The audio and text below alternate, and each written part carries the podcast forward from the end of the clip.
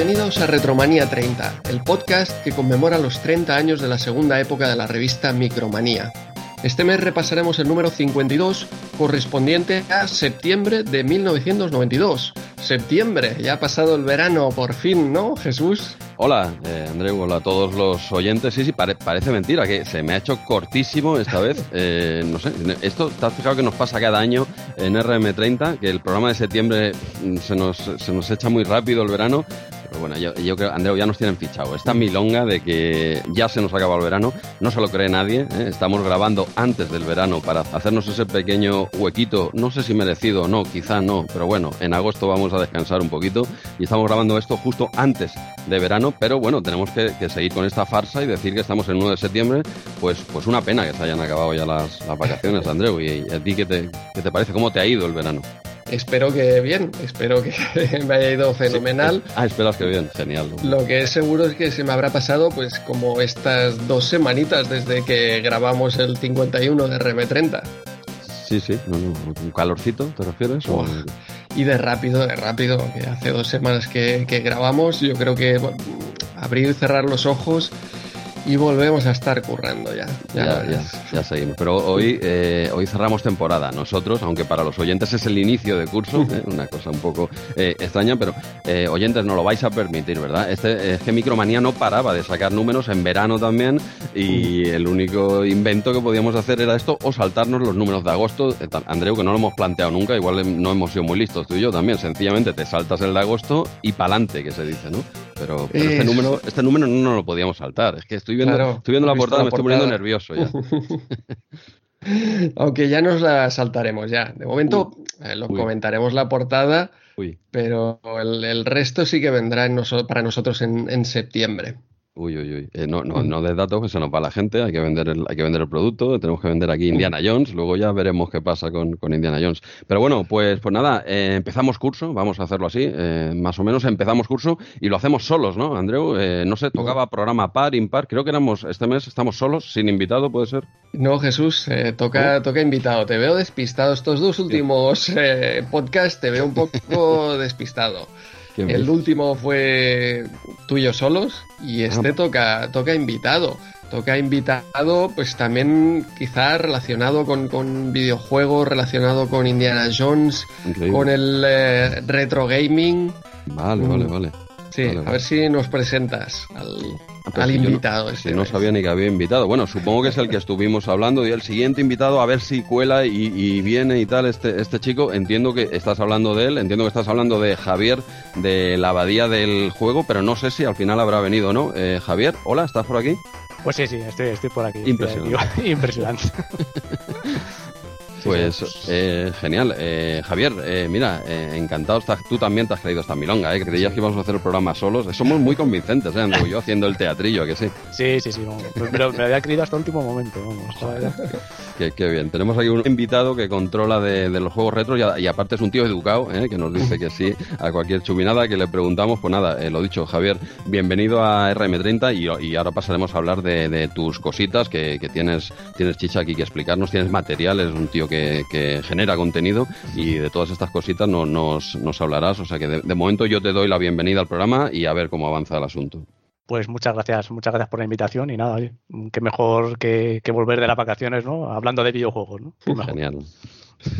Sí, sí, estupendo, ¿no? Eh, muchas ganas, además que tenemos ahora un ratito para poder charlar sobre, bueno, tu experiencia con los videojuegos y como comentaba Jesús, pues eh, que nos expliques también todas esas facetas tuyas, eh, creadoras de, material de videojuegos, blogs, YouTube, incluso por ahí también hay revistas, ¿no? De, de videojuegos eh, tenemos ganas de conocer y además como no tenemos comentarios este mes, pues eh, podemos dedicarte un ratito más en esta presentación.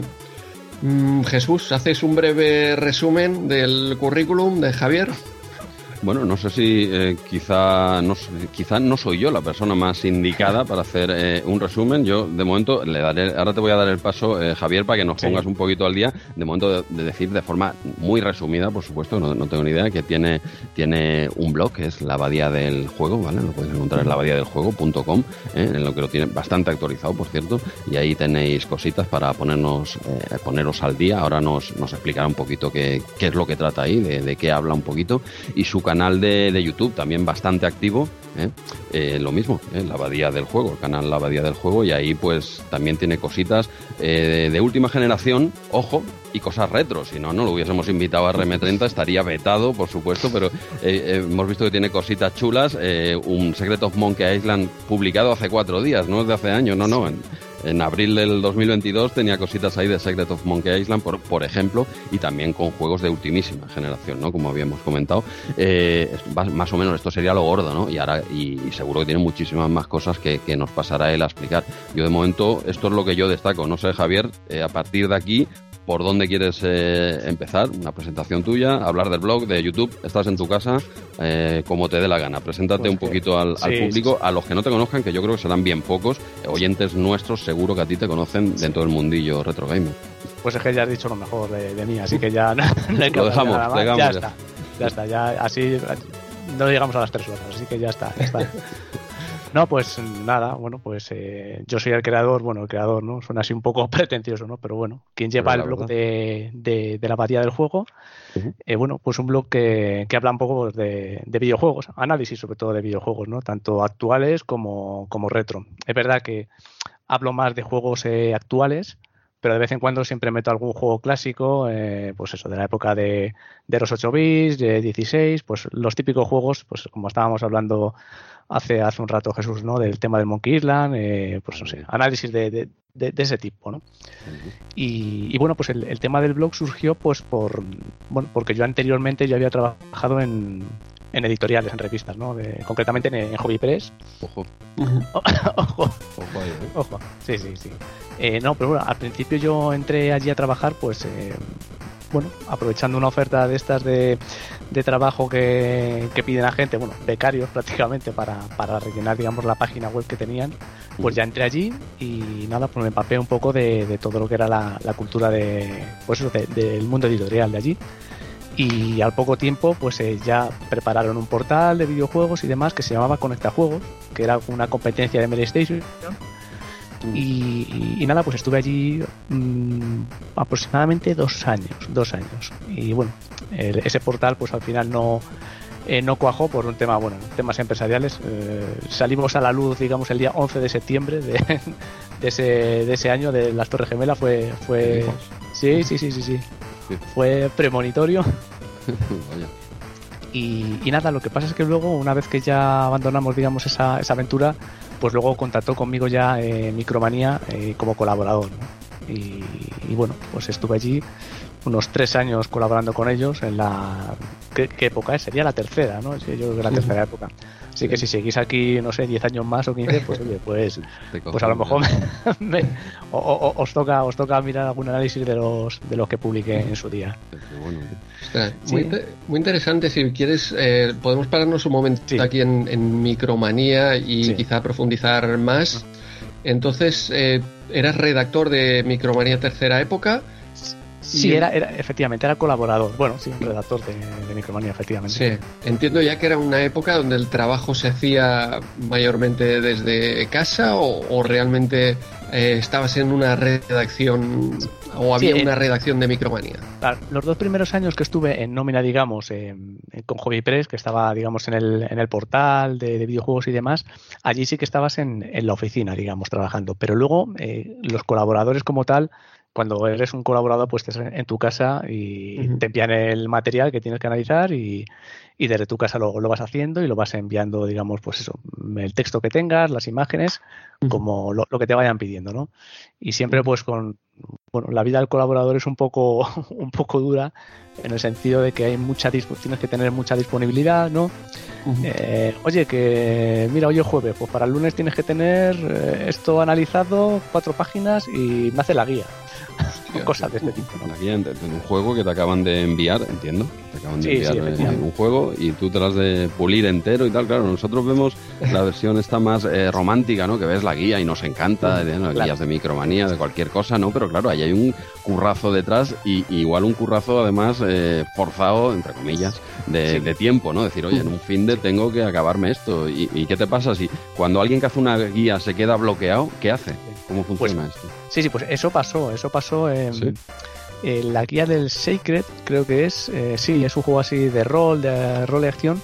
Y dije, oye, es que no llego, o sea, me quedaba aquí atascado y, y no llego. Entonces, sí que es verdad que tienen eh, mano con algún desarrollador o la persona que le ha facilitado la copia y te pueden eh, dar eh, la guía o algunas, algunas cosas para, ayudarte, ¿no? Algún cheto, cosas de este tipo.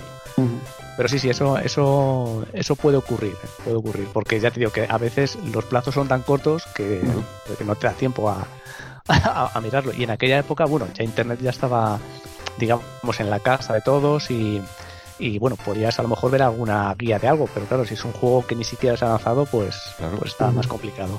Especialmente hoy en día, es que nosotros estábamos con Micromanía, bueno, ahora ya estamos llegando a la época de, PC y de juegos largos, pero mientras ha habido 8 bits, pues sabes que son juegos que, pueden tomarte media hora enteros, que está claro que hay que practicarlos, etcétera pero que, bueno, son factibles, pero es que hoy en día estamos hablando de juegos de 150 horas. Sí, sí.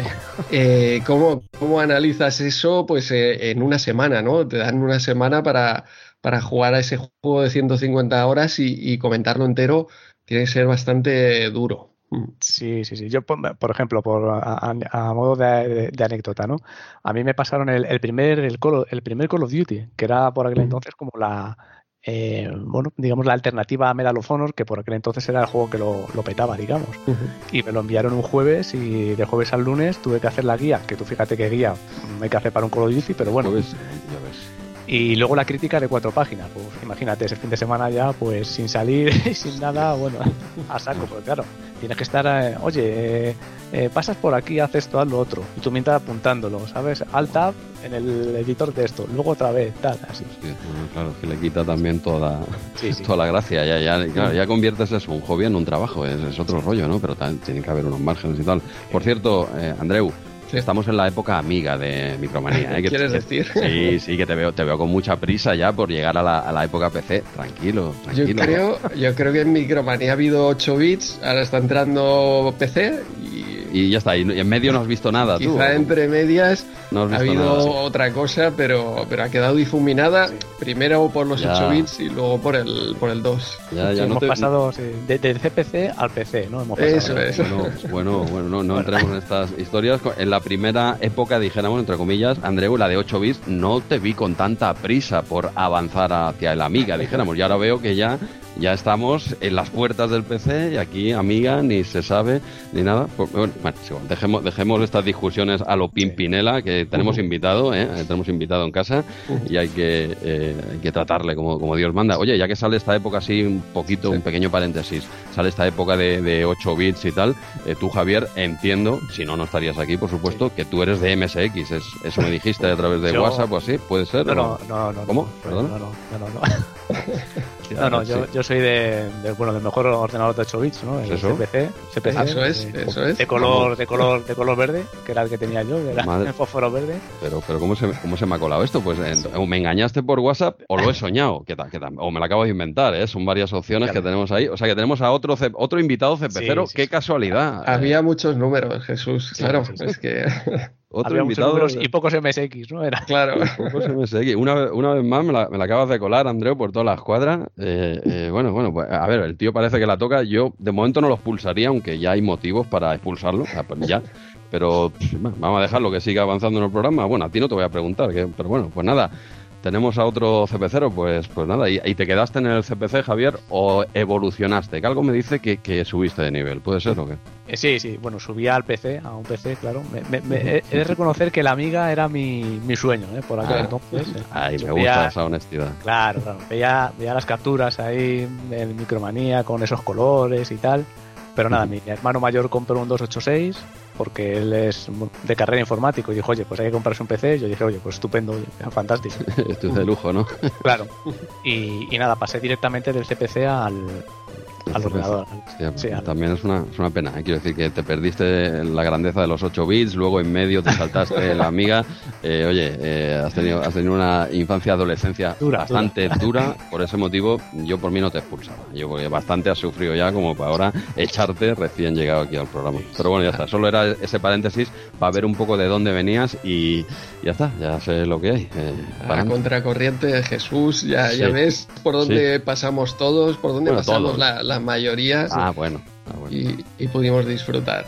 Bueno, pues ostras, ya, ya que habláis del CPC, dejadme hacer un paréntesis. porque... Lo ha sacado Javier, yo no lo habláis, dices, lo ha sacado Javi. Bueno, me ha, echado ahí el, pase de la muerte y ahora remato con el, con el libro de, Atila, ah, eh, que por fin ha conseguido superar ese crowdfunding y, y, se, va, se va a publicar. Así que muchas felicidades y, espero que para bueno para el año que viene lo, tengamos por aquí. Ha habido, ha habido emoción, ¿eh? Hasta el último momento, sí, sí. Últimamente los crowdfunding son, son duros y la verdad es que necesitaba eh, realmente una cantidad importante para poder financiarse. Eh, por el incremento del precio también de las materias primas, del papel, etcétera y, ha sido difícil, ha sido difícil, pero ha conseguido recaudar pues más que, en esas últimas em, enciclopedias Homebrew. Y podremos tener eh, por fin otro libraco de CPC muy chulo. yo, también me alegro, hombre. Eh, enhorabuena a Tila y nada, con ganas, con ganas. Yo también, yo también tengo ganas de, ver esa nueva joyita, en este caso de, CPC también, que la toca bastante, ya lo sabemos. Y, nada, pues oye, nos alegramos, ha sido emocionante hasta el final, pero, pero ya, ya está hecho y ahora a, currar y a tirarlo, a tirarlo para adelante. Entonces, eh, Javier, estamos en. Eh, has pasado por Hobby Press, has pasado por Micromanía. Y, ahí que después de tres años eh, con esos pues plazos tan tan justos, ¿qué, pues es lo que pues, Hombre, claro, lo, que pasa es que claro, ese tipo de, trabajo pues al final lo tienes que combinar ¿no? con otro. Y hombre, pues entre que llegas de trabajar, luego tienes que ponerte aquí a escribir, a jugar y tal, bueno, pues al final, después de tres años, digo, oye, pues mira, la experiencia ha sido muy buena, la verdad. O sea, tengo un recuerdo fantástico de haber estado trabajando con, en Micromanía y con todo, de conocer a toda la gente de allí y demás, redacciones, todo muy bien, pero bueno, ya dije, bueno, pasamos ya de. Ya, ya está bien, efectivamente. Y, bueno, sí pues eh, no sé, sigue avanzando por donde. Claro, esto queríamos hacer este. Andreu ha empezado por aquí, lógicamente, pues es lo que nos ha llamado. De todas las cositas, tú fíjate que Andreu le ha llamado la atención, por lo que sea, tu etapa en, micromanía, ¿no? Curioso, ¿eh? aquí en RM30, pero nada, nada, tú siéntete con libertad de hablar de lo que te apetezca y, y no sé, en tu trayectoria laboral, dijéramos, has vuelto a, al tema de videojuegos o ya ha quedado más como, como un hobby, como lo, como lo haces ahora. Sí, sí, ya, ya ha quedado como, como básicamente, porque ya digo, la experiencia allí fue muy buena y tal, pero, pero ahora mismo, bueno, ya desde hace ya bastantes años, ¿no? Como está el sector editorial de revistas y demás, pues es, es muy complicado, ¿no? Además, hoy en día cualquier persona puede montarse su canal, su blog, lo que sea, y al final, pues, pues lo haces como, como, como con gusto, digamos, ¿no?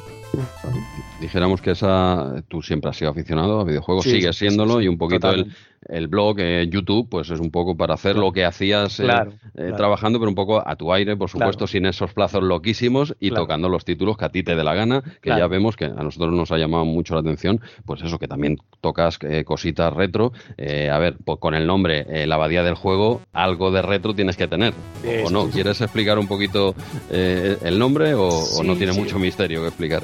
Sí, tampoco tiene mucho, es cuando, bueno, pues cuando ya dejé la época esta, pues bueno, te pica el gusanillo de seguir escribiendo, ¿no? De decir, joder, pues eh, esto, esto me gustaba, ¿no?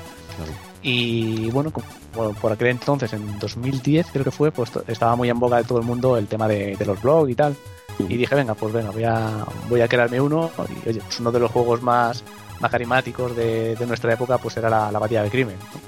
Y dije, hombre, pues yo qué sé, pues un sitio donde nos reunimos eh, todos para hablar de juegos y tal, pues como una abadía, pues la, la batalla del juego, ya está y, así surgió el nombre como tal, tampoco tiene mucho, mucho misterio. Eras muy fan de, ese juego, evidentemente, ¿no? Porque es que la, abadía del crimen, pues tiene de todo, ¿eh? A no, todo el mundo le apasiona, ¿eh? Es un poco un tema a veces un poco espinoso a veces, pero desde luego que era un juego mítico de la época de, de 8 bits, y además aquí patrio nuestro, eh, evidentemente eso, eso está eso está claro. Y oye, eh, eh, ahora lo haces así por hobby, tienes el blog, tienes YouTube, podcast también, ¿te ¿se te ha pasado por la cabeza? No, no, no, no, de, momento no, de momento no. ¿No? bueno, ya, ya hablaremos de aquí un tiempo, a ver qué pasa. ¿eh? Sí, sí, me ficháis y oye, ya está.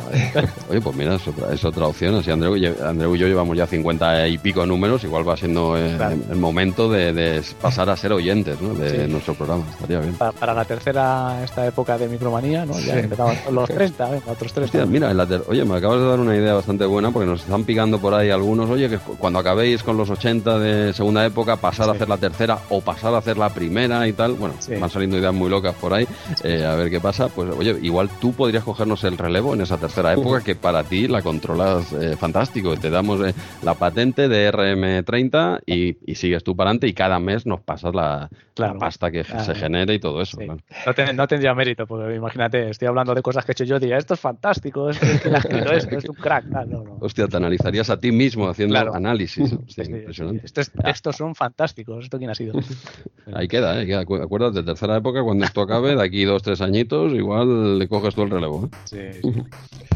Una cosa, Javier, acaba la época de, Micromanía y entonces el blog y YouTube, cuando, cuando nacen, nacen a la vez, eh, ¿desde pues cuándo eh, los estás llevando? Pues mira, el, blog nace en el año 2010, sobre verano de 2010.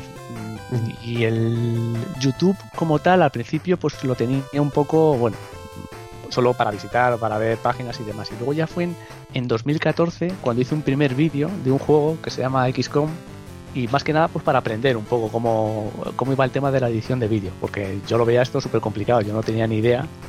Hice un vídeo bastante lamentable que está todavía por ahí. Pero, pero bueno, yo qué sé, pues dije, oye, pues ha estado bien la, experiencia. Tuve 300 visitas, que tampoco te creas que tengo ahora muchas más. Pero, pero lo que pasa es que dije, oye, esto es, esto es cansadísimo. Esto, editar un vídeo de estos, bueno, te tiras aquí ocho horas para hacer un, vídeo cutre, ¿sabes?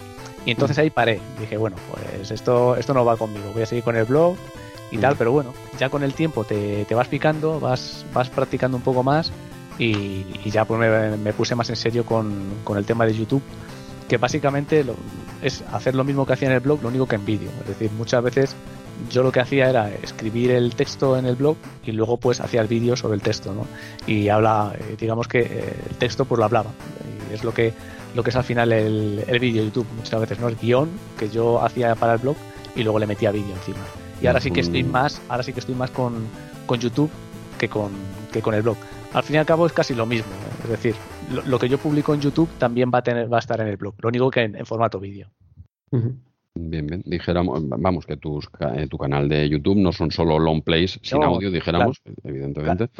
Para eh. quien no haya entrado todavía, que ya te digo, yo creo que muchos de nuestros oyentes ya te conocen de sobra. En Twitter también eres muy activo, pero, pero bueno, eh, quien no se haya pasado todavía tiene aquí un pedazo de canal y un pedazo de blog para consultar, no solo, no solo retro. Sí, eh, suelo hacer eso, eh, análisis de, videojuegos actuales, también retro, eh, algo de, pues, por ejemplo, el otro día, comparativa de tal juego, comparativa de juegos antiguos, nuevos, eh, cosa de un poco, un poco lo que se me va ocurriendo. Sí, hace, hace unos días, dijéramos, publicabas uno de Crazy Cars, pues una comparativa, ¿no? De, dos y, Amiga. Y sí. una comparativa que tampoco tiene, de por sí no tiene ningún sentido. Eh, eh, pero bueno, eh, pero bueno, luego, luego pasaremos. creo que luego hablaremos de esa comparativa porque la revista va a aparecer Crazy Cars, el, el 3 y, luego, luego hablaremos de, ella. Eh, no sé, ¿qué más nos quieres eh, comentar sobre no sé, el blog? ¿Quieres, quizá quieres hablar un poquito más ahora del canal de YouTube o más o menos ya has ido diciendo todo lo que te, lo que te interesaba, cada cuánto vas actualizando, que entiendo que es cuando te apetece sin más, pero más o menos cada, cada cuándo vas subiendo material. Claro, también depende mucho del tipo de juego que analizo, ¿no? Porque recientemente he estado haciendo el vídeo de Horizon eh, Forbidden West, que es un juego que te dura 80 horas y hoy en día pues hasta que te acabas el juego tardas tres meses, ¿no? Entonces, depende. Normalmente suelo intercalar, ¿no? Si hay, si veo que estoy con un juego que va a durar muchas horas, pues meto una, pues eso, un juego retro, por ejemplo, para, para que esté un poco, no esté tan vacío el, el, canal, ¿no? Y suelo meter eh, bastante a menudo pues algún short con alguna, alguna cosita de algún juego, ¿no? Pues eso, una comparativa como el otro día, cosas de ese tipo, ¿no? Pero sí, la periodicidad es, depende más del, del tipo de juego que, que esté analizando en ese momento que, que de lo que yo, digamos, quiera, ¿no? Si, si, da la casualidad que estoy con juegos de 8 horas, pues a lo mejor publico un par de vídeos al mes, pero si estás con uno de 40, pues ahí ya se alarga la cosa. vemos eso, lo que comentaba al inicio de la presentación, que en, abril-mayo te dio la vena retro, dijéramos, nosotros encantados, ¿eh? con, un vídeo en, en, abril de nuestro querido Monkey Island y luego en, en mayo el Full Throttle. O sea que, tocas pedazo de clasicazos, tocas aquí, no se te olvidan, ¿no? No, es que además como salió el tema este de la nueva entrega de Monkey Island, pues dije, es el momento adecuado para, para refrescarlo. Publiqué también una guía, pero esto ya es esto sí que fue por ocio, porque como el Monkey Island me lo acaba tantas veces, cuando era pequeño, pues yo qué sé, me lo ponía todos los sábados y me lo pasaba todos, los sábados. Sí, sí, sí. Hostia, qué bueno. Sí, sí. Para me levantaba los fines de semana y decía, ¿qué hago? Pues si no tengo ninguno, pues venga, Monkey Island. venga, y me sabía hasta los diálogos y dije, joder, tantas veces que me lo he hecho, pues me lo voy a grabar y lo, lo publico, y ya está, por ejemplo. Muy bien, muy bien. Curioso, curioso. Pues Oye, eh, dale, dale, Andrés, dale, perdón. Sí, una cosilla antes ya de entrar en, Micromanía, que estamos muy interesados, Jesús y yo. El, tema ese de, la pasta en YouTube, porque nosotros creemos que la pasta está en los podcasts, por eso fuimos a los podcasts. seguro. Pero ¿qué, tal YouTube? nada, nada, no, YouTube, esto es, vamos, esto es el, Vamos, me sale el dinero por las orejas a mí ahora mismo. Vamos, es una cosa. Estás grabando de una desde una mansión, ¿verdad? Desde Andorra, realmente estoy. Ah, ah también. Está... Ah, a ver si vamos a ser vecinos. Estamos pared con pared. Estamos aquí cerca. Sí, nada, no, no. O sea, esto son, es un canal pequeñito, entonces esto no. Es ocio, es ocio. Ya verás, Eh, ahora triplicarás los. Sí, a partir de ahora, a partir de ahora sí es cuando. Eh, suscriptores, de quien no te haya conocido todavía. Eh, pero bueno, eh, nosotros al menos, te, yo al menos te veo bastante por, por Twitter, interactuar mucho. Sí. Y, y, yo te conocí más a través de Twitter, ¿no? Y luego ya ves que tienes, pues eso, tienes un blog, tienes un el, canal de YouTube y, tal, o sea que tienes ahí material, ¿no? Y vas rascando un poco, digo, este tío no es solo un usuario de Twitter que cuelga cositas, sino que hay eh, detrás, ¿no? Quien invitamos a quien no lo conozca, toda esa profundidad, pues que, sobre todo eso, el blog eh, y su canal de, de YouTube. Pero una, última cuestión antes de, seguir avanzando, tirar para adelante, que luego ya te digo, nos hablarás de lo que te dé la gana, de juegos de la revista, de cosas que se te ocurran, de tu eh, pasado como trabajador de videojuegos, de redactor, lo que tú quieras. Aquí ya sabes que esto es un, un desastre de programa y aquí tocamos todos los temas a la vez sin problema. Pero oye, hemos pasado así brevemente por Monkey Island, eh, el nuevo Monkey, Return to Monkey Island. ¿Quieres mojarte o qué? Porque está habiendo polémica también un poquito. ¿eh? eh lo esperas con ganas, que eh, te convence lo que se está viendo hasta ahora, tu, tu opinión sincera. Sí, yo, sí lo espero con ganas. Es verdad que, estéticamente, sobre todo el diseño del personaje, no me, no me termina de, agradar mucho. No tanto el de los escenarios, que no lo veo del todo mal. Pero bueno, luego al final yo creo que lo importante es saber qué tal es a nivel de puzzles, desarrollo, que es lo que, lo que tiene que importar en una aventura gráfica, creo yo. ¿eh? Pero sí, sí, creo, sí que lo espero con ganas, sí.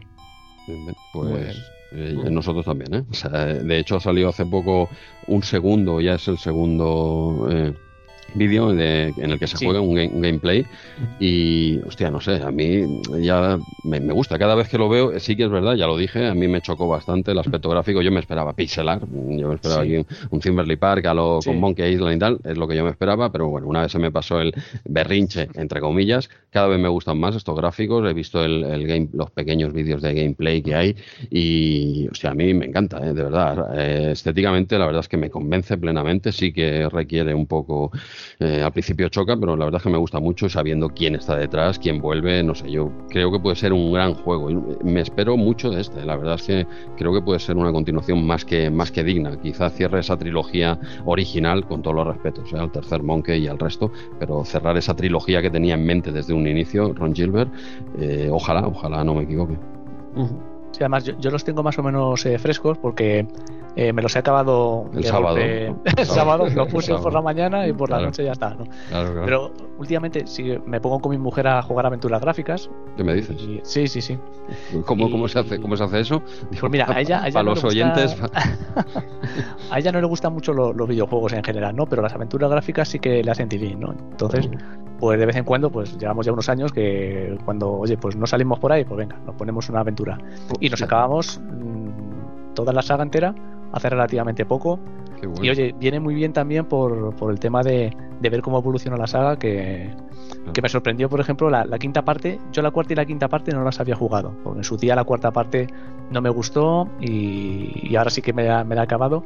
Que por cierto, a mí me parece un juego bastante mediocre, sinceramente. No, no, no, no me ha gustado, o sea, no sé, ni el, ni el estilo gráfico tampoco, ni los puzzles. Y sin embargo, la quinta parte, que es así más moderna, más, más en plan Telltale y tal, pues está, está bastante bien. No creo que llegue al nivel de los de los primeros, lógicamente, pero, pero mejor que el cuarto, que era la época que cuando era Lucas, ¿no? que, eso sí que me chocó un poco.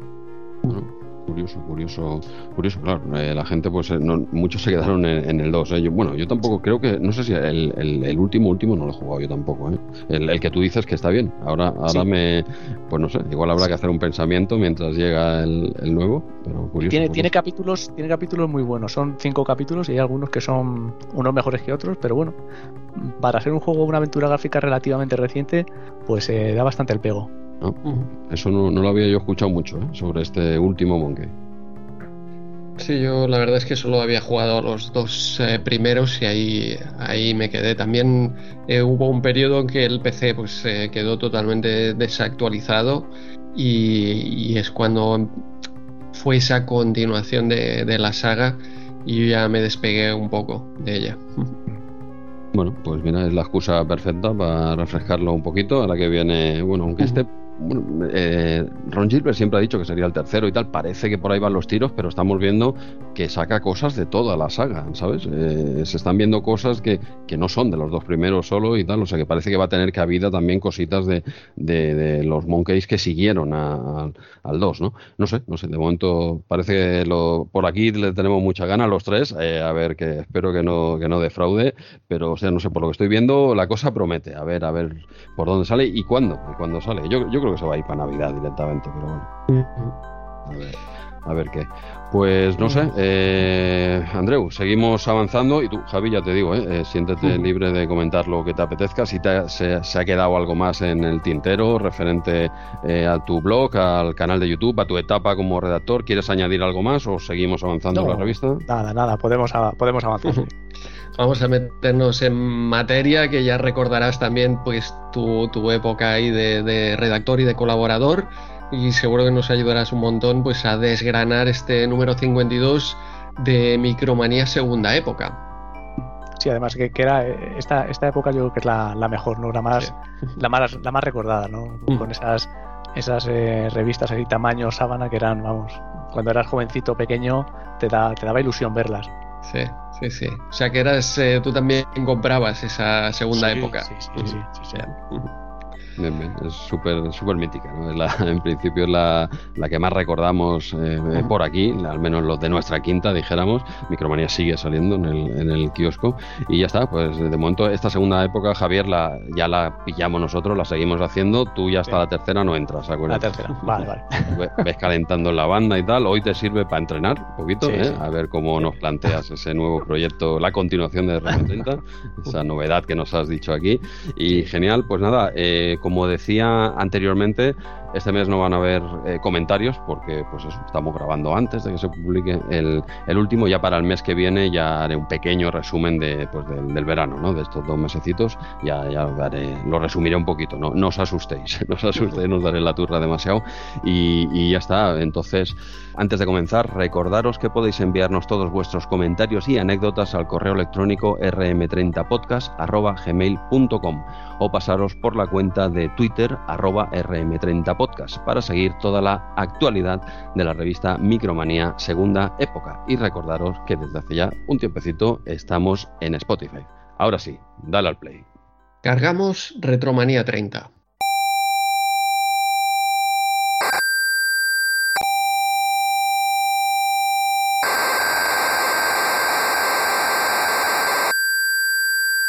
Bueno, pues eh, ahora sí, ahora vamos a ganarnos aquí el, sueldazo que nos, que nos, envían a Andorra a los tres cada, cada mes. Vamos a empezar con, la, con el número 52 de, de Micromanía, con, con, su portada, como siempre. Y bueno, ¿qué queréis que os diga? Eh, lo que más llama la atención de esta portada es, es evidente, ¿no? Es ese Sim Ant que tenemos a la izquierda, eh, llega la marabunta, eso es lo que eclipsa al resto de la revista.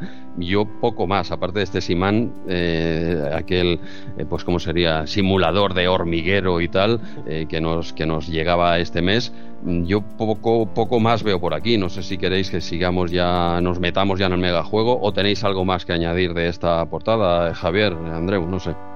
Y el centro, ¿no? El centro de la, de la revista yo creo que te lo has saltado. Espera, no, ah, vale, vale, que lo tenía con zoom y tal. Ah, vale, vale, ah, vale, ya sé por, ya sé por dónde vas. Eh, ya sé por dónde. Estás hablando de, del cortador de césped, ¿no? Abajo a la, abajo la derecha, quizás. De la entrevista, es de la entrevista, es lo que Sí, sí, sí. Ah, vale, vale. Veo que... Data Discman, hoy tenemos todo y, y no hay no hay perdón de que nos saltemos este Indiana Jones, pero por lo menos sí que comentar esta, esta imagen, ¿no? sí, hombre, sí, tenemos aquí eh, en portada que a, primer plano el señor Harrison Ford, Indiana Jones and the Fate of Atlantis, en portada, ya, ya lo dijimos, llevan varios meses, eh, tuvo, tuvo, una campaña de publicitaria muy, muy heavy este juego, por suerte luego acompañó el juego, no siempre es así, eh, a veces habían campañas que te ponían el hype a tope y luego decías, hostia, ¿qué ha pasado? No? no es el caso, con The Fate of Atlantis es un pedazo de juego que Micromanía salió muy muy publicitado, ya hablamos el mes pasado, ya salió el mes pasado, eh, en este mes es portada y hay un pequeño reportaje y el mes que viene eh, tendremos la guía y será ahí cuando hablemos de, del juego. Aquí es cuando la mitad de los oyentes apagan el podcast, dirá, lo, lo van a volver a hacer, de verdad, no tienen vergüenza, eh, ya lo dijimos, ya lo dijimos. Indiana Jones nos lo reservamos para el mes que viene, eh, que lo vamos a analizar profundamente con un par de colegas que se van a pasar por aquí y nos van a, nos van a hablar de un juego que conocen perfectamente, eh, pero como bien decía, Andreu no me, no me puedo saltar este, este Indiana Jones en, en portada, pero eh, Javier, cuando lleguemos al reportaje de Micromanía, seguramente tú querrás decir algo, hombre, no te vas a pasar por el RM30 y en, y en la micro que sale eh, de Fate of Atlantis en portada, no, va, no dejarte, entre comillas, eh, decir nada. O sea que, sí, hombre, hay que, hay que decir algo, porque la verdad es que es un, es un juego tremendo. Lo, conocías entonces este juego, ¿no? Sí, bueno, recientemente. ¿eh? También, este lo hacían los domingos, quizás, ¿o qué? Sí, sí, sí. Este, bueno, era, sí, domingos, lunes por la mañana, sí, sí. Es, un juego muy bueno, muy bueno. Espectacular, no, no, de verdad que es, es que, hostia, cuando te dicen, igual te lo pregunto luego, ¿eh? ¿Cuál te quedas? La última cruzada, este, este técnicamente es muy burro, pero es que la última cruzada también fue, fue muy loco, ¿eh? No, yo de verdad que no sé decirte con cuál me quedo, ¿eh? Sí, yo, yo, a mí me gusta un poquito más la tercera, la tercera entrega, ¿eh? la de la última cruzada. La última cruzada. Sí, no sé si es porque, bueno, eh, lo jugué antes, eh, tengo así una historia muy, muy chula con, con el juego, ¿no? Que de jugarla con mi primo y estar los dos ahí pues eh, probando lo típico a ver mm, si avanzamos un poco, ¿no? Tal. Y tengo un mejor recuerdo que esta. Esta es un juegazo, pero tengo un mejor recuerdo de la otra. no, es que es, que es un pedazo de juego, el, primero también, por supuesto. este también, es que, es que da igual, ¿eh? no, la respuesta, cualquier respuesta es buena. O sea, me gusta eh, la tercera, me gusta la cuarta, me gustan los dos. la única respuesta que no vale es que no me gusta ninguno. Eso es imposible. Es un pedazo de aventuras gráficas de, de este señor. ¿Os imagináis que ahora con esta quinta peli que estrenan el año que viene, porque sí, chicos, hay una cuarta, ¿eh? Eh, hay, gente que no la sabe, no sabe que hay una cuarta o no la ve, hay una cuarta, bueno, no es, no está al nivel de la trilogía, pero hay una cuarta. ¿Os imagináis que hagan una aventurilla gráfica al estilo, eh, ya no te digo clásico, ¿no? Pero una aventura gráfica de toda la vida con esa quinta parte, hostia, sería muy loco, Está difícil, está difícil. Yo creo el tema de aventuras gráficas va a depender de, cómo caiga este este Monkey Island. Aquí, ostras, si, si no vende mucho, yo creo que van a cortar el grifo de las aventuras gráficas así de gran presupuesto. ¿eh? Ah. Eh, y si funciona, pues eh, quién sabe, probablemente pues te vuelvan a tirar de nostalgia y a sacar otra de estas aventurillas. Sí, a través de, de, crowdfunding al final van a tener que hacerlo. Pues, pues, pues no te extraña, ¿eh? pero bueno, creo que lo comentamos, si no el número anterior, el, otro, o sea, aventuras gráficas realmente no han parado de salir nunca y últimamente, hace unos años ya, la salud de la aventura gráfica es más que buena, ¿eh? pero, ojo, estamos hablando dentro del mundillo ya indie. Claro. ¿eh? En el triple A, evidentemente, no es un género que hará un chavalito de, 16 años vaya loco por comprarse eh, la, aventura, la última aventura gráfica, no, pero, pero la aventura gráfica tiene eh, buena salud, pero bueno, es para un mercado más pequeñito y tal, seguramente no te vas a hacer millonario con una aventura gráfica hoy en día, pero que títulos salen continuamente y de mucha calidad, muchos de ellos, ¿eh? pero, mm. pero volver a ser el triple A, yo creo que eso nunca va a volver a pasar, aunque lo que tú decías, Andreu, por bien que vaya el Monkey, aunque te hagan una aventura gráfica del nuevo indie, todo lo que tú quieras, pero eso no, no, no va a petar las estanterías del game. Mm. ¿Vale? O sea, eso será para nosotros, dijéramos, o sea, es más, más en eh, petit comité, pero, pero bueno, que aventuras gráficas, quien sea amante de las, de las aventuras gráficas, ya no le estoy descubriendo nada, ya sabe que, que siguen sacando mucho material y de calidad eh, desde hace años. ¿eh? Pero, bueno, no, no, son portadas eh, hoy en día, claro. Pues, eh, pues nada, eh, ya está, ya está. Tenemos esta portada, yo lo dejaría aquí con, con este, pues eso, sobre todo ese Simant, ese simulador de hormiguero, eso es lo que eclipsa, también un poquito de indie, esa entrevista que nos comentaba Javier de, Sierra Online, un poquito de tecnología que veremos luego quizá brevemente, nada, tenemos las previews de Eternam, Premiere, este tengo buen recuerdo de él, y EcoQuest, y un reportaje de, pues eso, el portador de, de ¿no? Eso, esa peli en su día fue técnicamente muy loca o sencillamente muy loca en general, no solo técnicamente. Luego hablaremos de, todo esto que sale por aquí en, detalle, pero si os parece vamos a avanzar hacia el mega juego. Dale. Este Guy Spy, el primer juego de este mes que vamos a hablar, que vendría a ser pues quizá la evolución de los juegos del estilo Dragon's Lair, Space Ace, donde sigues teniendo los gráficos por animación, esos sprites que están animados perfectamente, esos fondos también muy bien dibujados, pero empieza a combinar ya no es el Quick Time Event, sino que incluye cierta libertad. En este juego donde encarnas a este espía y vas jugando pues en, diferentes eh, fases. Empieza el juego siendo una especie de que sería un Operation Wolf, pero viendo ahí en, tercera persona, donde ves a tu personaje, juegos o fases así diferentes. Luego también tenemos una fase de disparos en, una especie de telecabina y vuelve a ser un shooter donde te, te, estás ahí cubriendo y saliendo para disparar y tienes pues eso, tanto el sprite del personaje principal que eres tú como el de los enemigos está hecho estilo Dragon Slayer. Me parece un juego que eh, intenta evolucionar por lo tanto, tiene mejor jugabilidad para mí que aquellos Dragon's Lair, Space Ace de los Quick Time Events que, no sabes por qué has muerto. Y un poco, pues, más arcade, ¿no? Esa combinación. Un juego que, por cierto, yo tenía en, en, PC. La verdad es que cuando me pusiste aquí, Jesús, en la escaleta este Guy Spy, digo, hostia, este juego no tengo ni idea de lo que es. Pero en cuanto abrí la micromanía, ¡pam! Me vino a la mente ese, ese juego que tenía en PC, que tampoco es que le había dado mucho yo, ¿eh? pero sí que recuerdo especialmente la, la fase esta del telecabina y de ser de esos juegos que te pones un poco para, ostras, para babear con los, con los gráficos.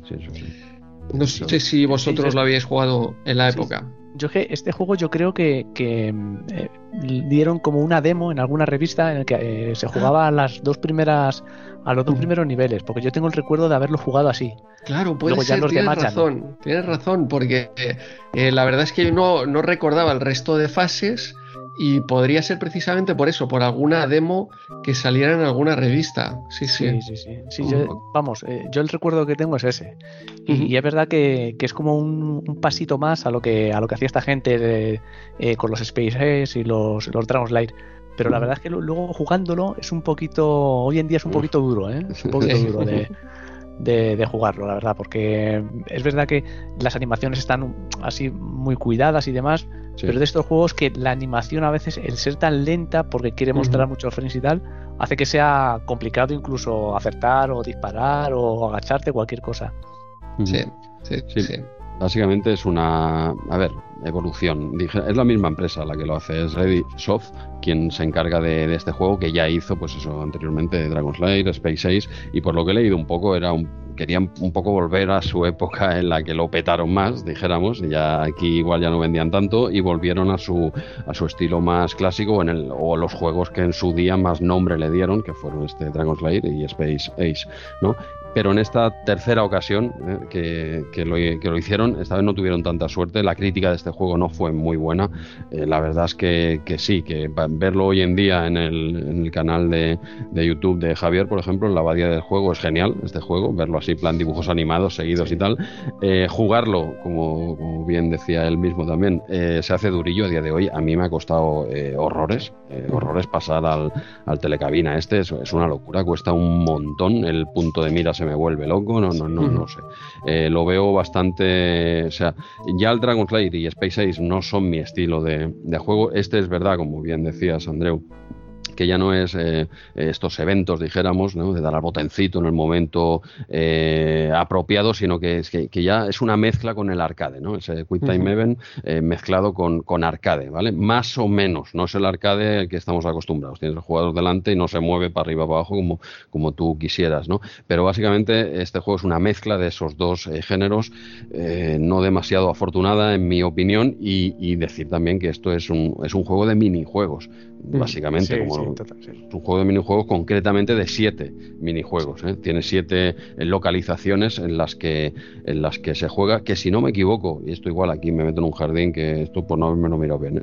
pero si no me equivoco no hay passwords, ¿no? O sea, tienes que empezar desde el inicio siempre. Sí, no hay la opción. no, no, lo que hay, es una opción de, de guardado. Vale, mm. vale. Pero, pero bueno, luego cuando tú apagas el ordenador y lo vuelves a encender, pues lo has perdido, ¿no? ah, ya, lo has perdido, vale, entonces he guardado ese... Eh, creo, eh, creo. esto sí que sería una paga y vámonos, ¿no? tal, cual, ¿no? Lo pones ahí. Claro, al menos estos siete minijuegos, si te dejas guardar o un password en condiciones que puedes empezar porque tú quieras, aún tiene un pase, ¿no? Pero claro, si tienes que empezar desde el inicio, yo veo que la dificultad es, bueno, más que elevada, que sí, que también, que lo es, ¿eh? yo también soy muy manco ¿eh? para este tipo de juegos, pero aparte de tener una, dificultad, no sé, muy elevada, su jugabilidad es que no, no ayuda, es una mezcla un poco extraña, o me haces Quick Time Events, como me hacías antes, ¿vale? O arcade de toda la vida. Esta mezcla, en mi opinión, no, no, no, no me convence nada este juego. ¿eh? Sí que tú ves ahora las capturas aquí en Micromanía y alucinas. Alucinas ahora, imagínate en la época, ¿eh? en ese año 92, pues veías estos fotitos, aquí se te caía la baba. Es que te llamaba este más la atención casi que el Indiana Jones. Porque, porque tienes una serie de dibujos animados delante. Aquí lo que le falla a este juego, en mi opinión, es la jugabilidad. Y si a un juego le falla la jugabilidad, pues, pues mal vamos, ¿no? Eh, a mí no, no, me ha convencido, no me ha convencido nada, apenas he podido avanzar, he tenido que tirar de, de YouTube, es la versión que lo he jugado yo en YouTube, porque no había manera de, avanzar y para mí no, a pesar de que Micromanía lo puntúa muy bien, a mí no me ha convencido para, para nada. Yo, yo, este era un juego que lo tenía muy mitificado. Cuando veía las revistas decía, bueno, esto es la leche. Exacto. Y ahora me lo he puesto y, es verdad, me lo he pasado, ¿eh? eh al final tirando de... Sí, sí, me lo he pasado entero. hasta, hice, hasta hice un mapita, me hice un mapita de, de la... Es que no sé qué fase es, y la quinta, que estás como unas cavernas, bueno, es como una interior de una, de una pirámide. Exacto. Que es, que es un rollo tremendo, es una, es una fase bastante, es muy larga y bastante rollo. Y tienes que hacer un mapita porque si no es, es un laberinto realmente. y, y, la verdad es que es un juego tosco que además cada vez que mueres te tienes que tragar la secuencia otra vez de cuando llega el tío a la fase. Eh, no sé, también era un poco inconsistente, ¿no? Hay, eh, en una fase de repente te aparecen cuatro enemigos y si te matan y a la siguiente lo pruebas, a lo mejor te aparecen tres, ¿sabes? Que no es que digas que me aprendo la, la rutina y, ya sabes cómo, cómo solucionarlo, ¿no? Entonces es un juego un poco, un poco pesado. ya te digo, yo veía las revistas y decía, esto tiene que ser pues la leche, pero luego jugarlo, el control del personaje, que cada minijuego tiene su propio control, digamos, que no sabes muy bien cómo, cómo apuntar, cómo, cómo hacer una cosa o la otra. Hay un nivel que es con una, con una mujer que no te deja pasar por una, en una casa y tienes que ir como de derecha a izquierda, luego subir. Muy raro, muy raro, la verdad. Sí, yo lo veo un paso por delante. Para mí es un paso por delante de Dragon Slayer y Space Ace porque por lo menos puedes jugar. Es que en aquellos eh, te, pasaba todo tan rápido y no sabías ni qué había sucedido, ni cuando acertabas, ni cuando morías. Y en este, pues te deja un poco más de, libertad. Puedes jugar un rato más. Lo que pasa es que sigue siendo, sigue siendo tosco y por más que intentaran hacer un arcade, pues eh, realmente no es el mejor sistema para, para un arcade. Pero para mí, yo como digo, un paso por delante de, estos juegos, sí. además, la, gente de Readisoft, eh, esta gente también hizo un juego que se llamaba eh, Ratos de Demon, si no me acuerdo, si no recuerdo mal. Que, es un juegazo. O sea, esta gente a nivel de, digamos, de hacer eh, arcades y tal, pues es un juego buenísimo. De ese todavía tengo yo el manual, guardo algún mapilla que, que hice en su día y de repente pasaron a esto y decías tú, uff, qué salto técnico tan grande. ha pasado, no? Sí, sí, pero luego veías eh, jugablemente y decías, uff, no sé yo si era casi mejor la, digamos, la, el otro camino que habían pillado, pero bueno. Es que no sé, yo por lo, que he leído un poquillo por ahí, eh, no de micromanía, eh, es eso, que querían volver un poco a su etapa de gloria, ¿no? Cuando más lo petaron, eh, pues con esos, pues eso, Dragon Slayer, Space Ace, y bueno, esta vez parece que no acabo de salir el invento, pero bueno, micromanía sentencia aquí, al final, en la puntuación, si veis, pone que su calidad solo se ve superada por su endemoniada dificultad. ¿Eh? algo que yo me he dado cuenta, pero tú, Javier, parece que eso no te lo has leído, esa parte, ¿no? A ti te ha dado igual, ¿no? tú que eres un J. Gonza de la vida, ¿no? O sea, tú vienes aquí, los juegos acabados, eh, y bueno, por cierto, J. Gonza ahora se ha tomado unas vacaciones y tal, igual hay una vacante aquí eh, para, para, porque no quiere dar, el, este hombre no quiere dar el salto a los 16 bits.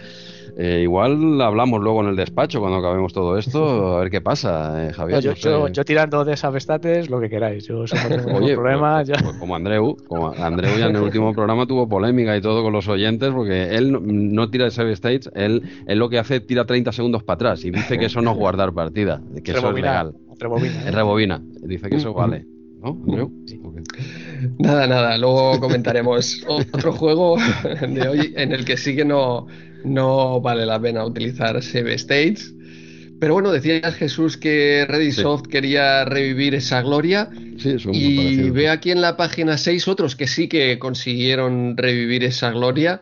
Aquí, si os fijáis en página 6, dinámica puesta por el futuro en, estas eh, noticias flash y ya aparecen las primeras noticias de ese PC Fútbol con el que sí que Dynamic revivirá antiguas glorias. Sí, sí, sí. O sea, ya va apareciendo aquí el PC Fútbol. Hostia, que el PC Fútbol requiere. Bueno, ya se han hecho, ¿eh? por supuesto. Tú y yo no vamos a entrar en ese jardín ahora, pero, pero requiere programas enteros. Madre mía, qué, enfermedad con el PC Fútbol. Le, dio a toda España con este juego. ¿eh? Sí, sí. Espectacular. Pues nada, bueno, eh, el Guy Spy me parece que más o menos lo tenemos. Bueno, ¿queréis saber un poco del argumento? Así, dos líneas de, de que va, para saber un poco la excusa que ponen para mover el muñequete este para arriba y para abajo. Es que, bueno, tú eres un valiente soldado inglés que debe de tener al pérfido fascista Von Max, eh, que quiere construir una máquina que eh, desatará el apocalipsis. Y se ve que tú necesitas una especie de unos cristales, ¿no? Que es la excusa para ir recuperando a lo largo de todo el juego. Y, bueno, este es un poco el argumento. No sé, eh, se, se, ve de alguna forma, Javier, tú que te has hecho el juego entero, ¿ese argumento realmente sirve para algo o es una excusa para nada, ¿no? No, importa nada, No importa, da igual, ¿no? De, hecho, es que luego las escenas animadas que hay entre, entre misiones pues son súper pequeñitas, o sea, nada. Todo, duran tres segundos, cuatro, no se desarrolla ninguna historia ni nada, ¿no? Pero bueno. Ah, es un poquito. un paripé, vamos. Bueno, al menos la excusa, le ponían, le ponían argumento a nuestros queridos juegos de 8 bits que no había por dónde pillarlo, pero te echabas unas risas, ¿no? Y Dynamic era una experta en eso, ¿no? Pues hombre, que menos, hay que poner un pequeño argumento, al menos leerlo así por encima eh, y ya está. Por mi parte, yo ya tendría este juego, ¿eh? No sé vosotros. Sí, no, yo nada. Eh, este, este juego lo he jugado en PC y en Amiga, ¿vale? y, en Amiga, por ejemplo, sí que tiene un selector de dificultad, pero en PC no. Y, es verdad que en Amiga pues es un poquito más sencillo, claro, si, si lo pones en, en, el nivel de dificultad fácil, pues bueno, hombre, algo, algo ayuda. Vale, vale. Pues nada, te tomamos la palabra. Eh, ha quedado claro ¿no? que la versión de Amiga es muy superior a, la de 2, solo por este pequeño detalle. Gracias por la aclaración. Hombre, en general sí, en general sí es mejor, ¿eh? En general sí es mejor, sobre todo por el sonido, por el sonido, ¿eh? Oh, genial.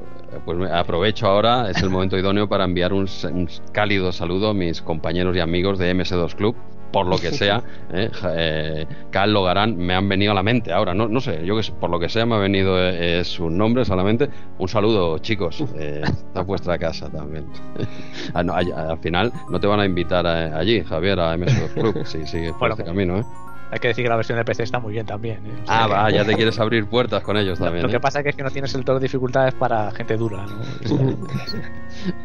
Genial. No sé, ¿alguna cosita más, Andreu, de este megajuego o qué? No, no, Jesús, que solo decirte que quizá te hayas recordado de Cali de Logarán por lo que viene ya aquí enseguida en Micromanía, ¿no?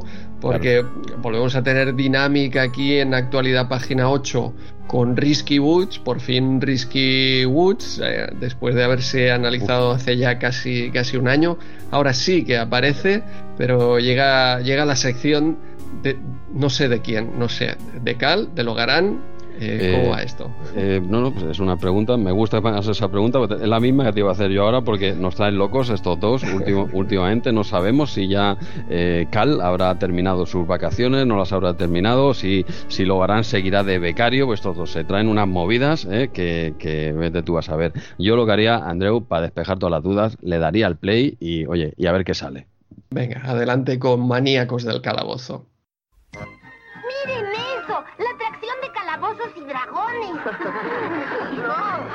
Entre sonidos de fanfarrias y demás vocinglería, los maníacos van ocupando su sitio. Sí, todo parece indicar que el verano está acabando, pero no todo son desgracias. Sin ir más lejos, aquí tienes de nuevo tu sección preferida. Así empezaba Ferergón esta sección de micromanía en su número 52, Maníacos del Calabozo. Una sección que resulta más interesante por lo que comenta Fernando en, los primeros párrafos que por la parte otros maníacos en las que resuelve dudas. Por supuesto la parte otros maníacos es interesante y lo sigue siendo a fecha de hoy, sin embargo estamos hablando de resolver dudas de hace 30 añitos. Estoy seguro de que todos los oyentes de Retromanía 30 se han pasado todos estos juegos del derecho y del revés. En estos primeros párrafos, como decía, Fernando da más pistas, ya lo hizo en el número anterior, aunque no lo comentara, sobre ese juego de rol español. Un juego de rol sobre el que Fernando, en varios números consecutivos, estuvo fabricando expectativas.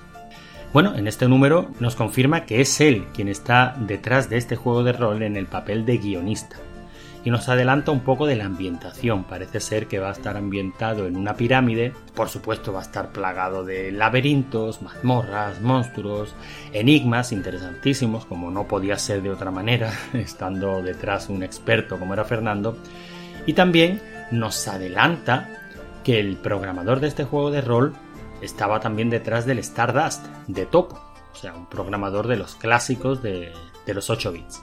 En fin, Veremos en qué queda la cosa. Spoiler, la cosa no quedó en nada. Pero bueno, resulta interesante ver en estos números como, como por lo menos estaba el interés ahí, ¿no? Sin embargo, los 90, mediados de los 90, fueron una época bastante, bastante, bastante difícil para el desarrollo de software en España. Aquí meto la cuña lo podéis ver si vais siguiendo, si vais escuchando eh, periódicamente las cápsulas, los floppies que mi compañero Calzacat va publicando en el MS2 Club con entrevistas a desarrolladores de la época. Una época francamente apasionante y difícil. También comenta Fernando que se le hacen un montón de peticiones para realizar eh, especiales sobre algunos juegos de rol, como pueden ser el Bard's Tale, el Ultima o el Eye of the Beholder eh, no realizó esos especiales por una razón muy sencilla. Eran juegos que todavía no estaban publicados en España. Es curioso ver cómo los juegos que más recordamos o a los que más jugábamos en esa época eran juegos que no habían sido publicados en nuestro país, al menos oficialmente. ¿Cómo los conseguimos? Cada cual saque sus propias conclusiones. Después de esta pequeña introducción, Fernando ya sí va a la sección Otros maníacos, en la que sigue resolviendo dudas de los juegos habituales ya por, esta, por estas fechas, ¿no? principalmente el Dark Art of Cruel. Eh, también empiezan a llegar algunas de las primeras dudas sobre Lords of the Ring y el Shadowlands, de lo que Fernando se congratula. Se siguen resolviendo dudas sobre el Eye of the Beholder eh, sobre el Bard's Tale 2, en fin, los juegos clásicos estaban, estaban todos aquí y Fernando sigue resolviendo las dudas en su, en su estilo habitual. Termina la sección eh, adelantando un especial, un comentario, una mini sección sobre el Wizardry para MSX. Parece ser que después de la salida de tono, no sé si llamarla así, yo creo que estaba más que justificada, pero después del pequeño mosqueo que Fernando se pilló con los usuarios de MSX, trata de reconciliarse con ellos y, bueno, lo hace pues a través de este juego, ¿no? Comenta también una cosa muy curiosa y, cierto modo le honra el reconocer sus errores. Dice que él creía que no había muchos juegos de, de rol para consolas y sin embargo uno de los maníacos le, pasa una buena lista. Menciona el Book Rogers, Fairy Tail, eh, Spellcaster, Miracle Warrior, Fantasy Star 2. En fin, ¿hay juegos de rol para consolas? Claro que los hay. Estos son básicamente los contenidos que nos trae la sección maníacos del calabozo en este número 52. Creo que no está nada mal. Como consejo particular, yo recomendaría que cogierais algunos juegos de rol de estos clásicos y tratarais de darle un tiento este verano. Al fin y al cabo, con las temperaturas que estamos padeciendo, apetece meterse en una mazmorra fresquita, ¿no?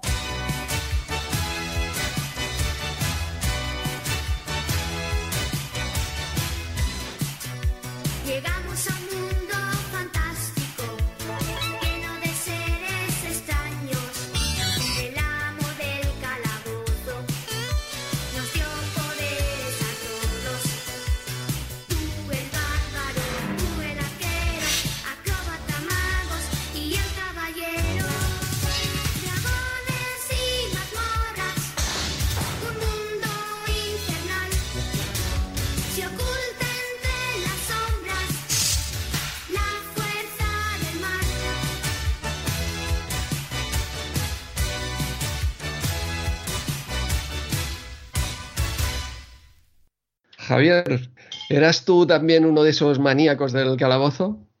Pues la verdad es que por, esa época no, por esa mm. época no. Un poquito más tarde, ya con los últimos y tal, sí que me entró un poquillo de, ganas por conocer el género, pero en el 92 no, no, no mucho la verdad. Bueno, yo eh, ya sabes que por aquí tampoco somos muy maníacos del, del calabozo, pero sí que veo en esta sección que vuelven a insistir aquí con los de MSX, eh, pobre Ferergón, aquí el último comentario también, eh, no sabemos si es siempre la misma persona, pero están ahí insistiendo con, los eh, RPGs en MSX. Bueno, pues otro de los géneros en los que MSX lo petaba y había que hacerlo, hacérselo saber, ¿no? Al gran eh, Ferergón, ¿no? Pero como ya sabes, eh, se dice se dice mucho en la calle, los de MSX son los nuevos veganos, ¿no? son, como, los veganos, ¿no? Dijéramos, y es una, es, una definición que, por un lado me da mucha rabia y por otro me hace mucha gracia, ¿sabes? Entonces la, quiero decir, pues yo soy uno de esos nuevos veganos, dijéramos muy, muy real. Y, Javier, aquí página 10, eh, Maníacos del Calabozo, me llama la atención el anuncio que hay un poco más abajo, que no sé si fue de los que contestaste tú, porque llaman a la búsqueda de redactores y colaboradores para, para Micromanía, ¿no? Eh, no sé si tienes la, el PDF de la Micromanía delante. Sí, sí, sí, lo tengo. No, eh, eh, yo ya, claro, era ya unos años más, más adelante y, fue todo por, por la página web, pero sí, era algo parecido, ¿eh? Era algo parecido. ¿Quieres trabajar aquí? Buscamos redactores, tal, venga. Y pues en una de esas escapadas en universidad a la sala virtual, pues mira, me apunté y, y tuve suerte. Muy bien, muy bien. Genial, genial. Pues, pues nada, de momento dejamos, bueno, casi, casi dejamos apartado el género de, rol, ¿eh? porque damos un pequeño saltito, si os parece bien, y nos vamos a la página 12 con ese Elvira 2, ¿eh? Jaws of Cerberus.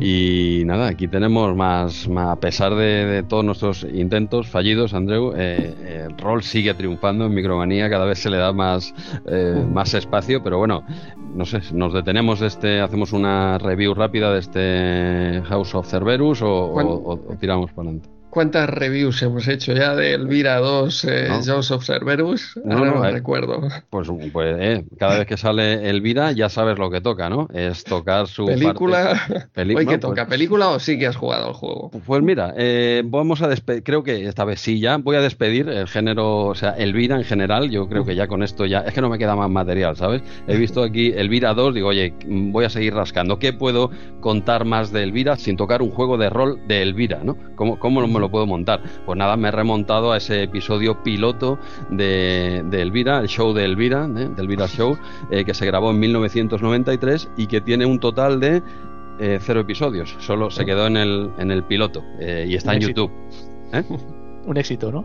Fue un éxito, fue un éxito, pero yo es que me tengo que agarrar ahora un clavo ardiendo y decir que en YouTube pues tenéis ese primer y único episodio piloto de, de, Elvira que se intentó hacer eh, su serie, ¿no? Pues oye, eh, aquí lo tenéis, desde el año 1993, y digo, eh, esto lo hago para llenar un poco, ya que sale dos páginas del juego, o más, más, del juego, tres páginas, la review, entonces, entonces, tengo que meter más chicha, ¿no? Por un lado tenéis este episodio piloto en YouTube, eh, y por otro, eh, esto es esto sí es novedad. Esto ya vamos a la última, Andreu, que no se diga que, que Elvira eh, se quedó en los 90, dijéramos, porque la nueva peli de, de Monsters, la nueva película de, de, este año, que aún no se ha estrenado, por supuesto, saldrá Cassandra Peterson Sale, sale en la película, no hace, no hace el papel que todos eh, creemos, ¿vale?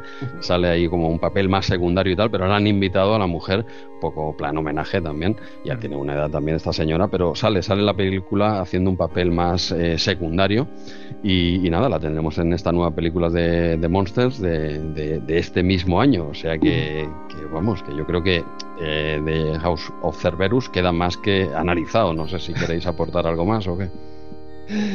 No sé, yo eh, podría no hablar de Joseph Cerberus y continuar analizándolo, pero, pero lo, dejaría, lo dejaría aquí, Jesús. Eh, tenemos eh, publicidad en página 15 de Nintendo y página 16 y 17 de, de Mega Drive y va compensando aquí Micromanía, ¿no? Vemos Nintendo y Sega, luego tenemos también entrevista a Sierra Online y seguido de las mejores aventuras gráficas de Lucasfilm, ahora también en CD-ROM. Aquí Micromanía se vendía a unos y a otros eh, por igual. ¿Eh? Cobraba unos con la mano derecha, otros con la mano izquierda. Y, y que venga aquí la publicidad. Fenomenal. Pues, pues genial, entonces eh, seguimos, seguimos avanzando. Tú, eh, Javier, cuando quieras nos, nos interrumpes, ¿eh? nosotros vamos tirando, tú ya sabes, tú juegas por, por libre, cuando quieras. Oye, esta página, os habéis saltado, ¿qué os pasa?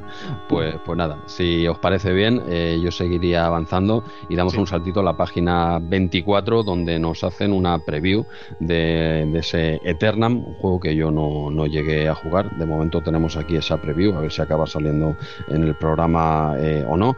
Y eh, página 28, si no me equivoco, página 28 tenemos otra otra preview, un así será eh, Premier. Este sí, este este me encantaba. Este este el juego era muy muy top, un plataformas en en Amiga con unos, sobre todo era la estética esta cinematográfica, esos gráficos impresionantes. Bueno, Premier, eh, los amigueros y no amigueros seguramente conocerán bastante este juego. De momento aquí es una preview, una así será.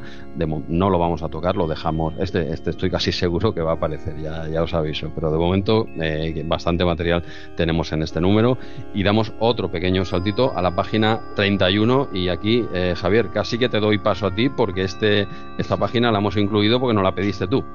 Si no, si no me equivoco, tú querías eh, darle caña a este, a este juego, o sea que ni digo cuál es y oye, estás en tu casa, para adelante. Sí, sí, sí. No, es que además este juego, pues tengo un recuerdo muy bueno de él porque claro, era la época eh, del Lotus, del Jaguar XJ220, ¿no? que eran juegos que salían para, para la Amiga.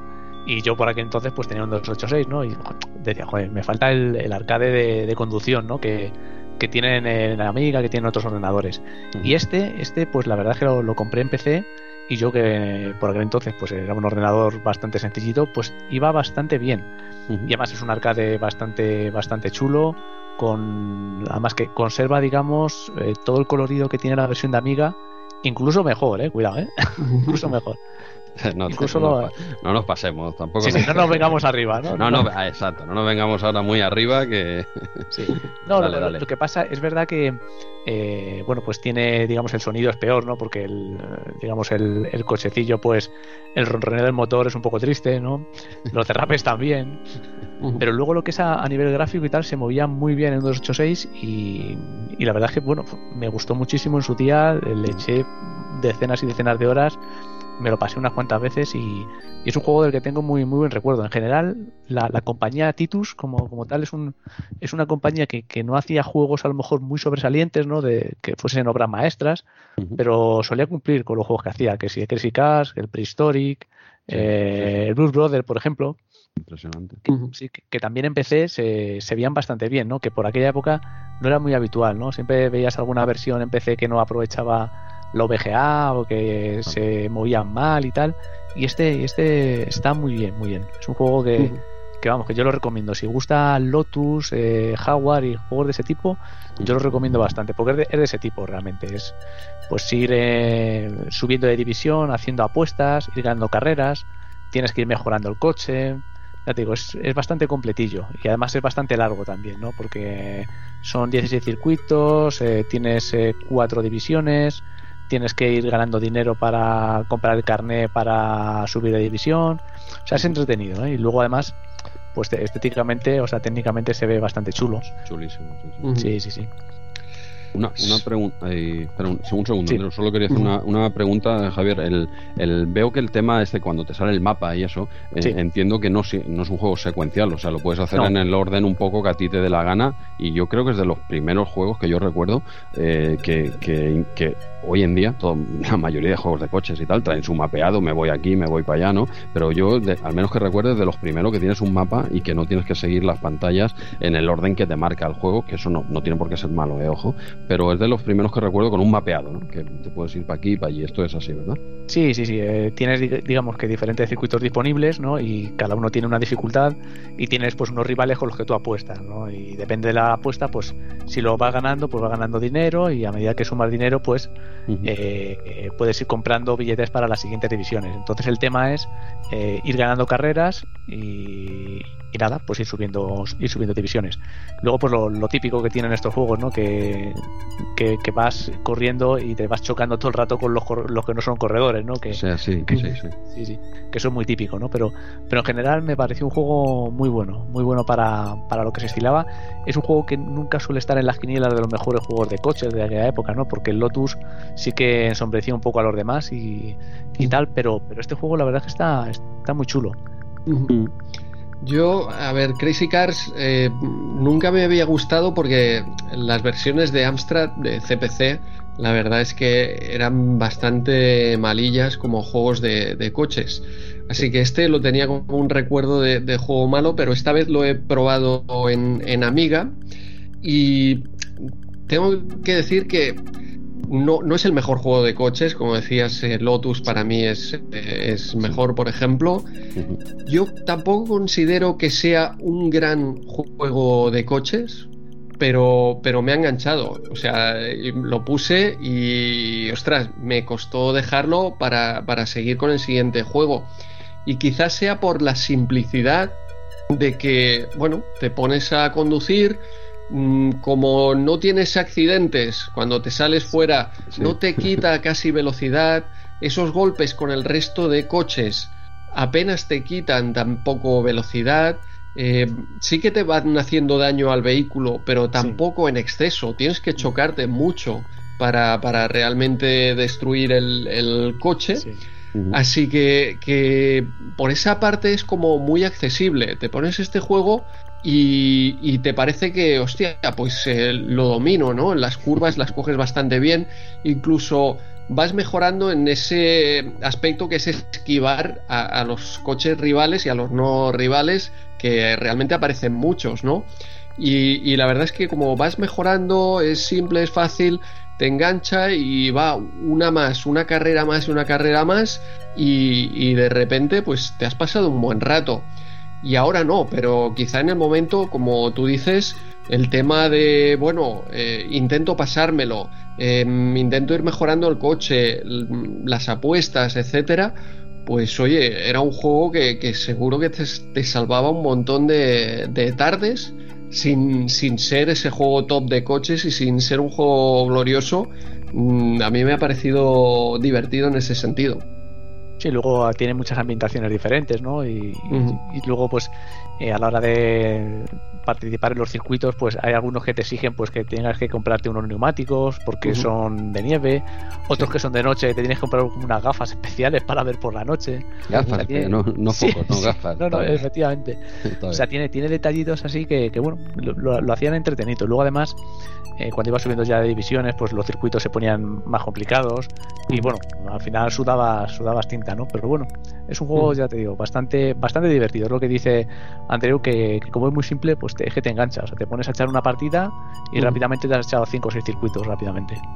Sí, sí. Es un juego eh, muy indicado para jugadores como Andreu y yo, ¿eh? que un poquito mancos y tal. A mí me ha pasado igual, ¿eh? que sí, no es el mejor juego de conducción de Amiga ni de largo, pero bueno, como tiene una dificultad bastante moderada, todo se ha dicho, al menos de inicio, y luego la curva va subiendo, por supuesto, ¿eh? pero al menos te, no te expulsa nada más empezar el juego y te permite hacer un poquito y te lo crees y todo, ¿no? Y hostia, la toco, ¿no? Luego entiendo que el mapeado pues irá complicando, ¿no? Pero no es uno de esos juegos que en cada curva sales tres volteretas y game over, ¿no? dices, hostia, eh, reservados para J. González y Javier, ¿no? Dijeron, no, este, este, este, podemos darle un poquito, es un buen juego para echar un ratito, ¿vale? No, es para los sábados por la mañana. Este, este para, antes del Monkey, este para calentar antes del Monkey, ¿eh? antes de coger el ratón, pero sí, sí, un juego más que correcto. Eh, yo me, así de forma rápida, me, me he jugado a los tres anteriores, por recordarlos, ¿eh? pues ya los habíamos comentado también un poco en RM30, pero eh, con un, en, el emulador este de Amiga que tengo, Javier, tú lo sabes muy bien, que es muy fácil cambiar de juego, de una, una especie de RetroArch de amiga.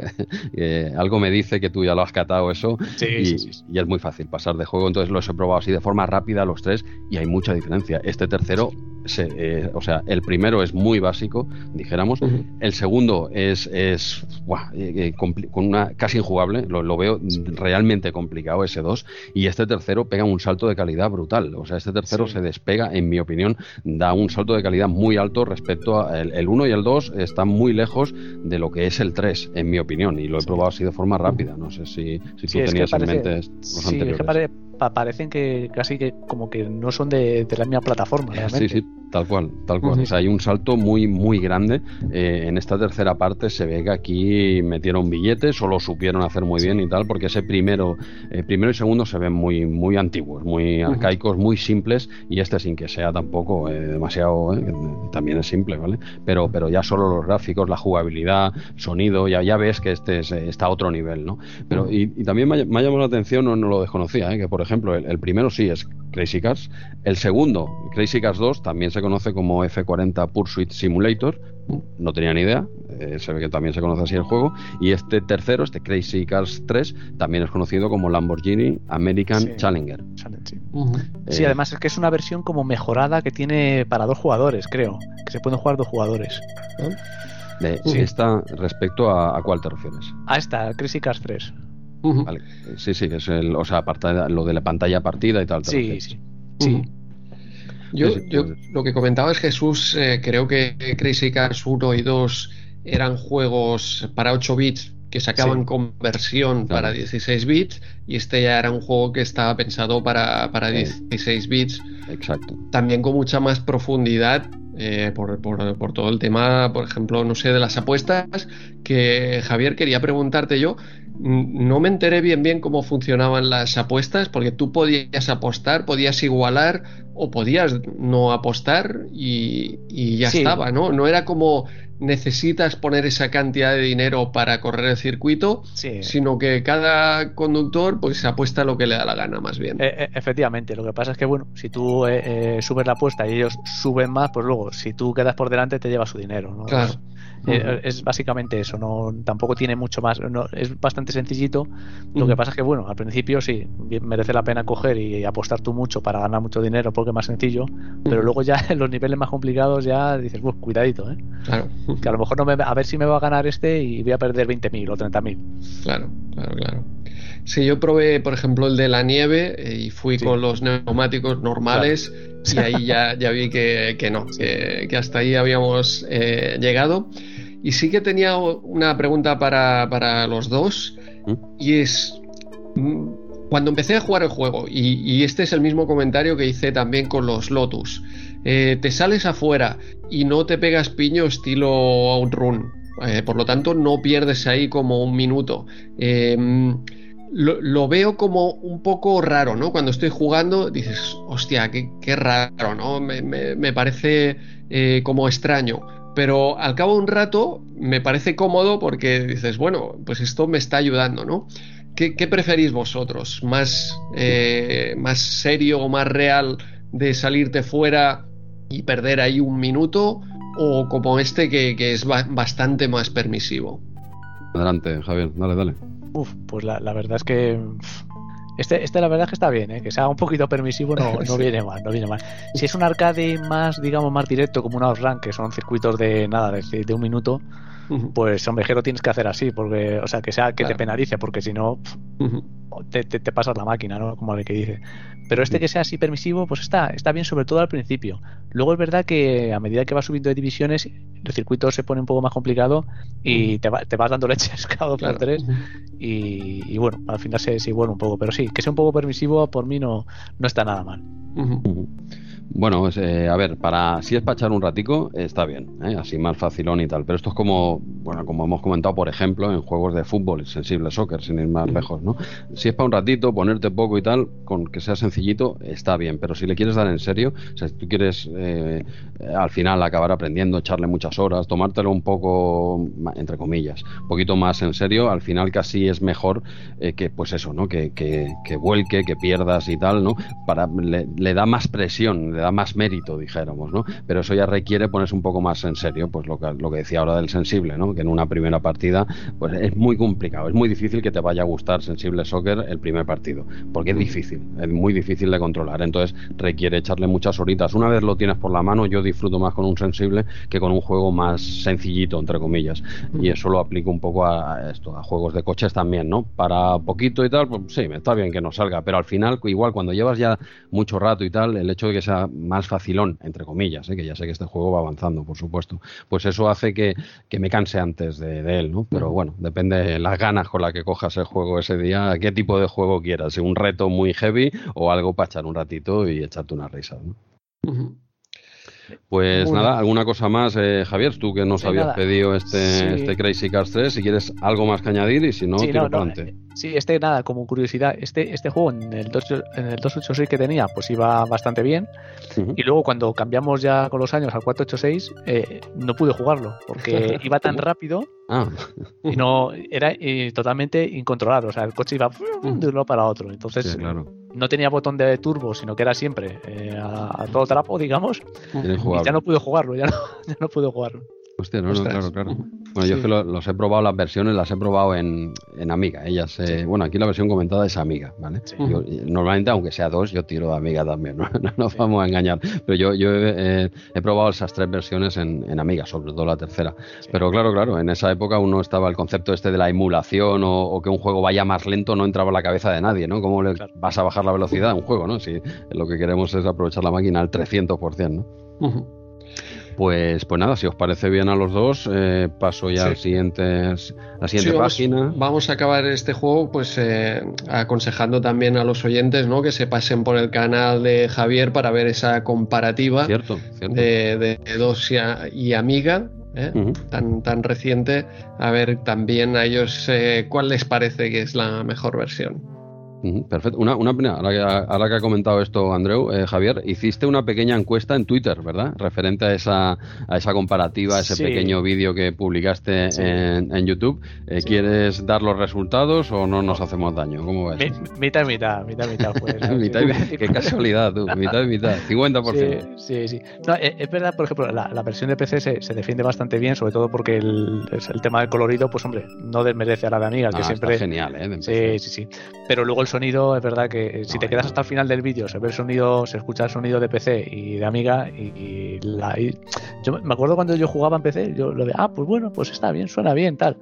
Pero ahora lo escuchas y dices, madre mía, qué pitidito tenía lo del sonido, está claro, a ver, lo del sonido no vamos aquí a repetirnos, ya sabemos lo que había y tal, pero, pero realmente este juego en PC y Amiga son, son muy, muy, muy parecidos. Y, en esa época inicial del PC no era fácil ¿eh? hacer juegos, es lo que tú decías, eh, necesito un juego también de carreras y tal, que me falta aquí en dos, eh, no era fácil, ¿eh? o sea que este juego se defiende, lo puede jugar igual en dos que en Amiga, eso sí, el, audio está claro que en esa época en Amiga pues no había color, de momento no había color, luego empezaron las tarjeticas para arriba y para abajo y ya sí de eso tal. pero, pero sí, sí, una pedazo de versión en, en, las dos, tanto en Amiga como en, como en dos.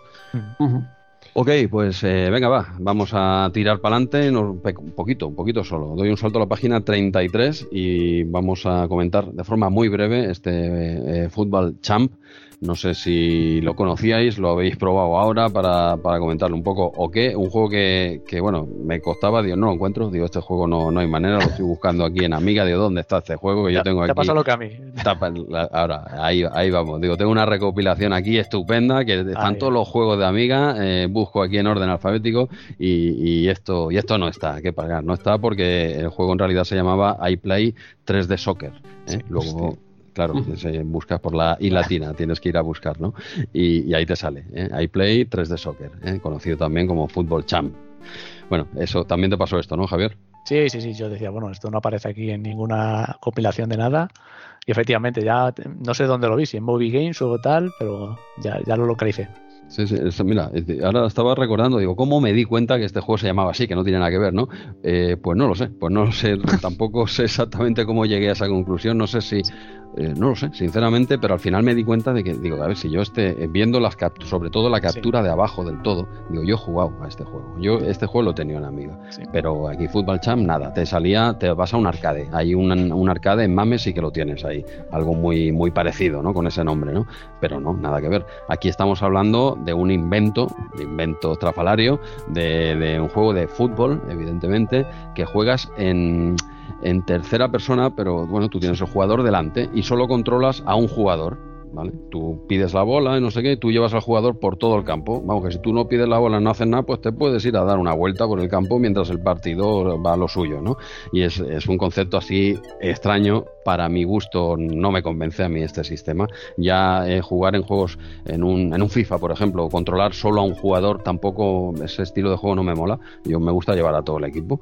Y, aquí pues llevas a un jugador y todo el rato pues el jugador dijéramos que no se mueve demasiado, sino que mueve toda la perspectiva, todo el campo delante tuyo eh, se mueve, ¿no? Y hostia, a veces cuesta, ¿eh? ¿eh? Sí que es cierto que tienes un botoncito para que el jugador se oriente hacia el balón, aunque no lo veas, porque igual tú estás en una esquina, en un córner y están tirando un penalti en la otra punta al campo, ¿vale? O sea que tú aquí lo que llevas es un jugador, es un concepto eh, realmente innovador. Eh, yo creo que si no es el primero, sería de los primeros juegos de, este tipo en el que, eh, a ver, el título es muy adecuado, ¿eh? I Play 3D Soccer, ¿eh? más que Fútbol Champ, ¿eh? en realidad, con este concepto de, juego, y pero a mí yo, yo, es que no, no le pillo el rollete a este, lo, he intentado, lo intenté en su día, recuerdo, no me convenció nada, y ahora lo, lo he intentado un poquito más y, oye, tampoco, ¿vale?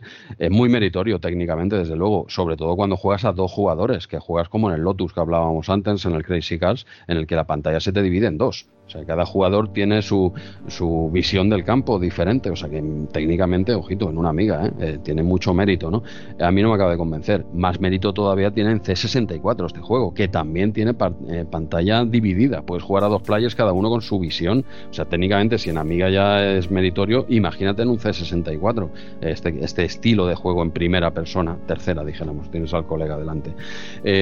yo me he resultado bastante injugable a la que consigo el balón, que me cuesta eh, me la quitan muy rápido, no, no he sabido, no le he cogido yo el rollo a este juego, lo veo bastante complicado porque tampoco le he echado pues todas las horas, no me llama para echarle más rato del que le eché y yo voy pidiendo la bola todo el rato, de vez en cuando me la dan y me la quitan enseguida. Y a la que avanzo un poco, eh, no hay manera. Eh, yo no he sabido jugar a este juego, no sé si vosotros lo habéis intentado y qué, qué os parece este concepto diferente, al menos en esa época. Javier pues yo lo, he intentado y lo que dices tú, ¿eh? una cosa muy rara. Eh, bueno, es una interfaz súper complicada al principio, ni sabía cómo, empezar un partido, porque tienes que poner los, ah, calla, equipos. Calla, calla, hostia, sí, totalmente cierto. O sea, ah, el primer reto es empezar a jugar. O sea, creo que lo tuve que mirar en YouTube, de verdad, ¿eh? O sea, para empezar un partido, ojito, ¿eh? Sí, sí, perdona, dale. Sí, no, nada. Y, nada, luego pues eh, puedes pedir la bola y, yo es que no sabía hacer nada más. Iba todo el rato corriendo de un lado para otro, ¿sabes? Como si fuera Forrest Gump ahí. pero, ¿tocaste bola, Javier, o no? Sí, bueno, toqué y, la perdí rápidamente. Y luego, además, una cosa curiosa que el jugador nunca hace la animación de darse la vuelta. Es decir, tú vas hacia atrás y vas... Exacto.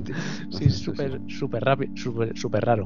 Y, de este juego, eh, no sé cómo llegué... Eh, parece que hay una segunda, una segunda parte de este juego. Sí, también la vi, porque yo me equivoqué al principio. Me pasó un poco que dices, este juego no está. Y puse uno que era pensaba que era este. Y no, resulta que es la segunda parte. la segunda parte que, bueno, técnicamente es un poquillo más elaborado y tal. Y ya puedes como controlar a los personajes, o sea, a los personajes, digo, a los jugadores, pero también un poco limitado. Como que solo puedes hacer el pase cuando, cuando te lo permite el juego. O sea, es, no sé, yo creo que parece un experimento más que un juego de fútbol para, para bueno, pues para hacer algo en 3D. En aquella época que, que sí que era novedoso. Pero jugablemente bastante, bastante, bastante durillo. Sí, sí, yo eh, como vosotros eh, no lo encontré en la recopilación y, luego tuve que tirar ahí de, YouTube, que es donde lo he visto, y es muy curioso ver eso, ¿no? Un third person soccer, donde oh, es que todo, todo gira como alrededor tuyo. Digamos que los jugadores son sprites, pero el campo de fútbol eh, son polígonos. Por eso, ostras, no he visto la versión de C64 pero no, ¿eh? sé cómo consiguieron, porque, ostras, es, todo 3D realmente el, campo. No sé cómo, cómo, lo han hecho ahí en, en C64. Eh, no, no, es, meritorio. ¿eh? O sea, a ver, desde luego, eh, si quieres probarlo, hazlo en Amiga, porque ya cuesta en Amiga, en C64 flipas. O sea, si ya en Amiga no tocaba, me quitaban la bola, yo creo que en C64 ni la toqué. También te lo digo, es bastante complicado, complejo, pero muy, muy meritorio. Pero no es un juego para C64. En Amiga, si aprendes, vale, pero no es un juego para C64. Pero oye, ahí lo tenías. Y una, una cosa, Javier, creo que tú te refieres al A-Play Football Champ, que es una mezcla, dijéramos, de los dos nombres, que el de Micromanía y el original. Este A-Play Football Champ, porque yo también di con él y creo que esto es, creo que este es una extensión del, del original, del que estamos hablando, que es iPlay 3 de Soccer, pues luego sacaron, es el mismo año, eh, ojo, el iPlay Football Champ del mismo año, del 91 en C64 y 92 en Amiga.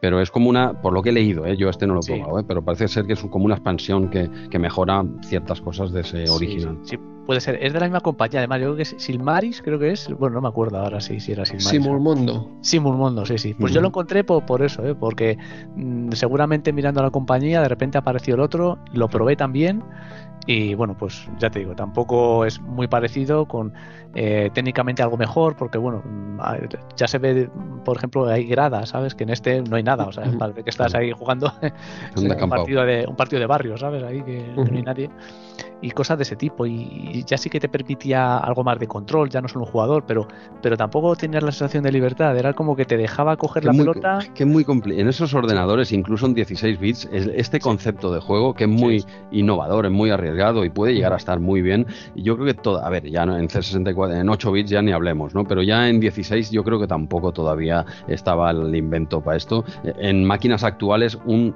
estilo de juego así en primera persona, en tercera, con el colega delante, ¿vale?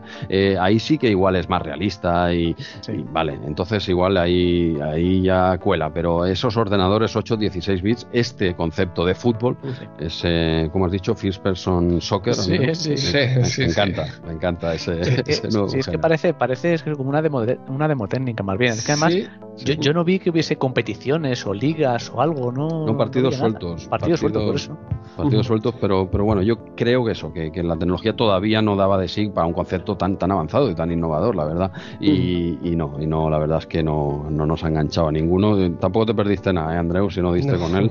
Eh, bueno, no te perdiste nada. A ver, es muy meritorio técnicamente, pero hostia, sí. divertido. Si quieres uno divertido, ¿sabes lo que hice yo al final? No es coña, ¿eh? Me puse el, el uno, el, el Fútbol Champ de Taito este uh -huh. sí, ¿eh? el del arcade del 91, que lo tienes en Super Nintendo también, en el año 92, y me eché unos vicios, no coña, ¿eh? lo tenían más, me digo, ya que lo he cargado, se llaman igual, ¿eh? este sí es Fútbol Champ, tal cual, claro. y, me, y, me, eché unos vicios, y eso es el fútbol ya 2D arcade de toda la vida, y ahí está, ahí es más facilón, ahí me eché un rato y venga, ya a seguir. Sí, do, dos comentarios sobre este juego. Yo creo que básicamente, no sé, esta compañía Simulmondo, por el nombre, debía tener eh, un motor de, de, simulador aéreo, porque si os fijáis es que es el horizonte, el, el cielo, a lo mejor era el, el motor de, de, simulador de vuelo, que le metieron aquí los sprites, eso por una parte, y por otra parte, esos inventos de, de la realidad, ¿no? Claro, la, eh, cuando juegas a fútbol tú eres un jugador y, ya está, y ves lo que sucede ahí y corres, pides la pelota y solo cuando la tienes tú pues eh, participa con la pelota, digamos, ¿eh? porque activamente se participa de cualquier otra manera. Pero es que eso no se puede trasladar a un videojuego. Un videojuego de fútbol es tú manejas a, todos los jugadores y, es un videojuego. La perspectiva ya sabemos que no es desde tus ojos y realmente la adaptación de, del fútbol al videojuego pues son los juegos que conocemos tanto si es perspectiva lateral o cenital o actualmente que puedes optar por diferentes perspectivas, pero siempre viendo, eh, no sé, viendo como, como si fuera la cámara de, de la retransmisión y tú llevando o pudiendo llevar a todos los jugadores. Yo creo que eh, se confunde a veces la realidad con la diversión. El fútbol sí que es divertido de esa manera, es divertido de, esa, de la manera real, porque no puede ser siempre el que tiene Pero la una, pelota. Una, porque, una... porque, si no sería aún más divertido, yo creo. Hombre, eso, eso también, ¿eh? Pero una cosa, Andreu, eh, ¿recuerdas el último programa, el Super Soccer? Sí, sí, sí, sí. Pues, pues, no te creas que se aleja mucho del Super Soccer en jugabilidad de este. Evidentemente el Super Soccer es mucho más jugable, es un pedazo claro, de juego, ¿eh? sí. Pero no, no, te creas que se aleja mucho de la jugabilidad del Super Soccer, ¿eh? Solo, solo el hecho de no llevar a todos los eh, jugadores es un poco extraño. Eh, de, en llevar al que, al que tiene la pelota o poder cambiar de, de jugador. Puedes cambiar aquí de jugador y elegir cuando no. puedes puedes cambiarlo pero cuando eh, cuando hay una bueno cuando sale la pelota afuera o está el ah, tipo parado vale. se puede cambiar ah, pero vale, esto, vale. esto, bueno porque empecé yo a probar ahí a ah vale vale porque yo no yo no he podido porque yo decía digo esto no puede ser y, y te dejaba cambiar no y pero sí es mm. tiene que estar el balón parado Ah, vale, vale. Yo es que no, no, lo, no, lo, he probado. Incluso probando cosas llegué, es, hasta se puede cambiar el nombre de los equipos. No me preguntéis cómo lo hice, ¿vale? Porque era en ese momento que, que no podía empezar un partido y tocando teclas pude cambiar. Eh, o sea que el primer partido que hice fue con un equipo que le puse un nombre yo al azar. Digo, ah, pues ya que estoy, pues le pongo un nombre, ¿no? Y, ya está, eh, RM30 Soccer, ¿no? Y jugué al final un, un Inter de Minal contra no sé quién, ¿no? Que me inventé el nombre. Pero sí, ese, es, es complicado. Pero bueno, ese concepto a día de hoy, a ver, el FIFA también tiene una opción de juego en la que llevas solo un jugador, ¿eh? Sí, sí, sí. Pero, ostras, a mí no, no me convence eso. No, a mí tampoco. A mí es, tampoco, un ¿eh? sistema de juego que para, para jugar un rato, no sé. Eh, también está pensado en ese modo carrera, ¿no? Que, que, que uh -huh. es más de, de, evolucionar a un jugador. Sí, sí. Pero yo como videojuego de, de, fútbol, lo suyo es que lleves al que tenga eh, la pelota. O si no, un simulador. Si no quieres jugar activamente, pues hay simuladores también de, de fútbol. Esto tiene, tiene pinta lo que dice Andreu de que era un simulador de vuelo y quitaron los aviones y pusieron eh, jugadores y Sí, pues esto se lo consultaremos al comandante Laertes, ¿eh? sí, que, que, igual tiene información al respecto. Pues nada, ¿Qué tal la simulación? ¿eh? A ver, a ver, igual, igual el, Andreu ha acertado, ¿eh? es bastante posible. ¿eh? una, mira, me ha venido a la mente ahora viendo, no sé si en Twitter o lo vi en la tele o no sé qué, ¿no? Casualmente en este verano, porque en esta pretemporada, aunque ya ha empezado la liga, ¿no? Hemos quedado que la liga ya ha empezado. ¿Cómo está la liga, eh, señores? ¿Cómo ha empezado? qué, qué locura, ¿eh?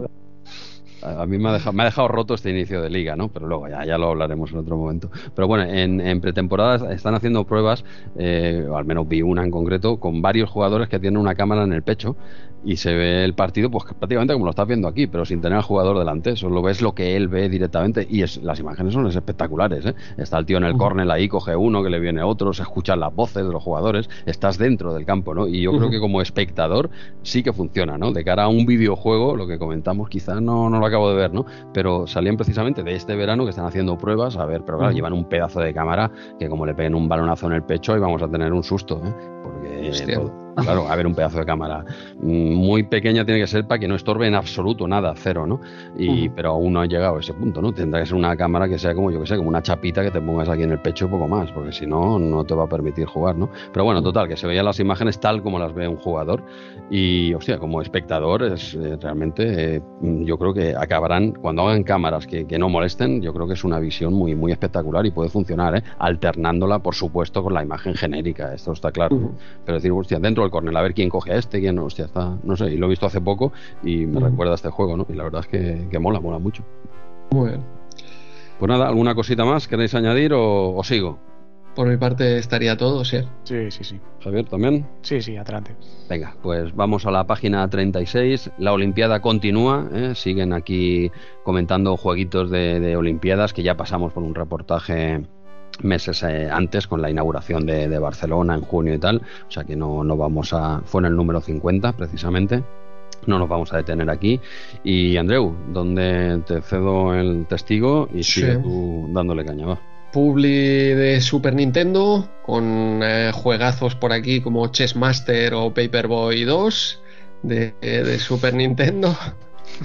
entre, entre otros, no, tenemos aquí los buenos también. Tenemos a Final Fight, tenemos a un Squadron, tenemos el Super Probotector, como conocíamos aquí al, al Contra. Y, y también Castlevania 4. Atención aquí, un Turtles Manhattan Project. No sé si este acabó siendo el, las Tortugas Ninja 4, el Turtles in Time. Porque este Manhattan Project yo no lo recuerdo para nada de, de, de Super Nintendo de Tortugas Ninja. No sé vosotros. Mm, Pues la verdad es que no, al menos por, por este nombre no. Es que como hay tantos al final de, de las tortugas ninja, pero claro, no, no, no, por, por ese nombre al menos no. Sí, Sí. pero tampoco me suena. ¿eh? Es verdad que a nivel estético se parece mucho al, al que, al que luego terminó saliendo, ¿no? Pero a lo Sí. mejor un cambio de, de nombre. Sí, yo creo que es más bien eso, ¿no? Aquí tenían una primera idea y acabó llegando ese Tortugas Ninja 4, el Turtles in Time, juegazo impresionante, por supuesto. Curioso. Y llegamos a, a lo bueno, ¿eh? Página 40, el juego que salía en portada, ese Seamant, o, o no. Ahí. En este caso, realmente el auténtico juego de la portada, que es Indiana Jones and the Fate of Atlantis. Llevábamos ya un mes de hype, este mes también será de, de hype. Y vemos aquí, ya ha comentado Jesús que hablaremos el mes que viene, ¿eh? pero aquí ya te ponen nuestras pantallas unos graficazos, yo creo que veíamos esto en la época y ya nos parecería impresionante, pero es que ahora, hoy en día, viéndolo jugado, veo las pantallas aquí estáticas, veo al Indiana Jones aquí con su traje particular y ya es que lo veo caminar, ¿eh? con ese caminar asimétrico, ese, ese caminar tan, tan extraño que tenía para imitar al, a la manera que caminaba Harrison Ford haciendo de Indiana Jones. Sí, tal cual, sí, sí. Y bueno, nosotros ya hablaremos el mes que viene, pero sí, Javier, por tu parte, pues eh, te dejamos aquí también que, que comentes este juego porque supongo que no, no podemos pasarlo. Sí, sí, sí. no, además es que es un juego que, que bueno, veías el salto, ¿no? De, eh, veías en las revistas el salto que se había producido, ¿no? De- desde Indiana Jones y la última cruzada, sobre todo a nivel Ujú. técnico, veías las capturas y decías, uff, si es que esto parece, parecía de verdad, ¿no? Por aquel Ujú. entonces. Como se. las animaciones de, de Indiana cuando se tocaba el pelo, cuando hacía cualquier cosa, ¿no? Era, era una pasada. Además, este juego yo también tengo muy buen recuerdo de él porque me lo compró mi hermano, me acuerdo, mi hermano mayor vino un día con el jueguecillo, yo no tenía un pavo y, y me lo regaló el hombre. Y, y nada, sí que es verdad que le di, le di muchísimo, le di, puf, me lo acabé pues con todas las, las opciones que había, ¿no? Que había tres caminos, si no recuerdo mal. Sí, Y, sí, sí, ¿verdad? Y nada, muy bien. La verdad es que es un juego que, tengo un recuerdo muy, muy chulo de él. Es verdad que tengo mejor recuerdo de la última cruzada, no sé si porque lo jugué antes o porque, bueno, porque me gustó más, pero, pero este es un juego mitiquísimo, vamos, de, las mejores aventuras gráficas, ¿no? De, que se recuerdan, así siempre están los Monkey, los Indie, y este es uno de ellos, claro está.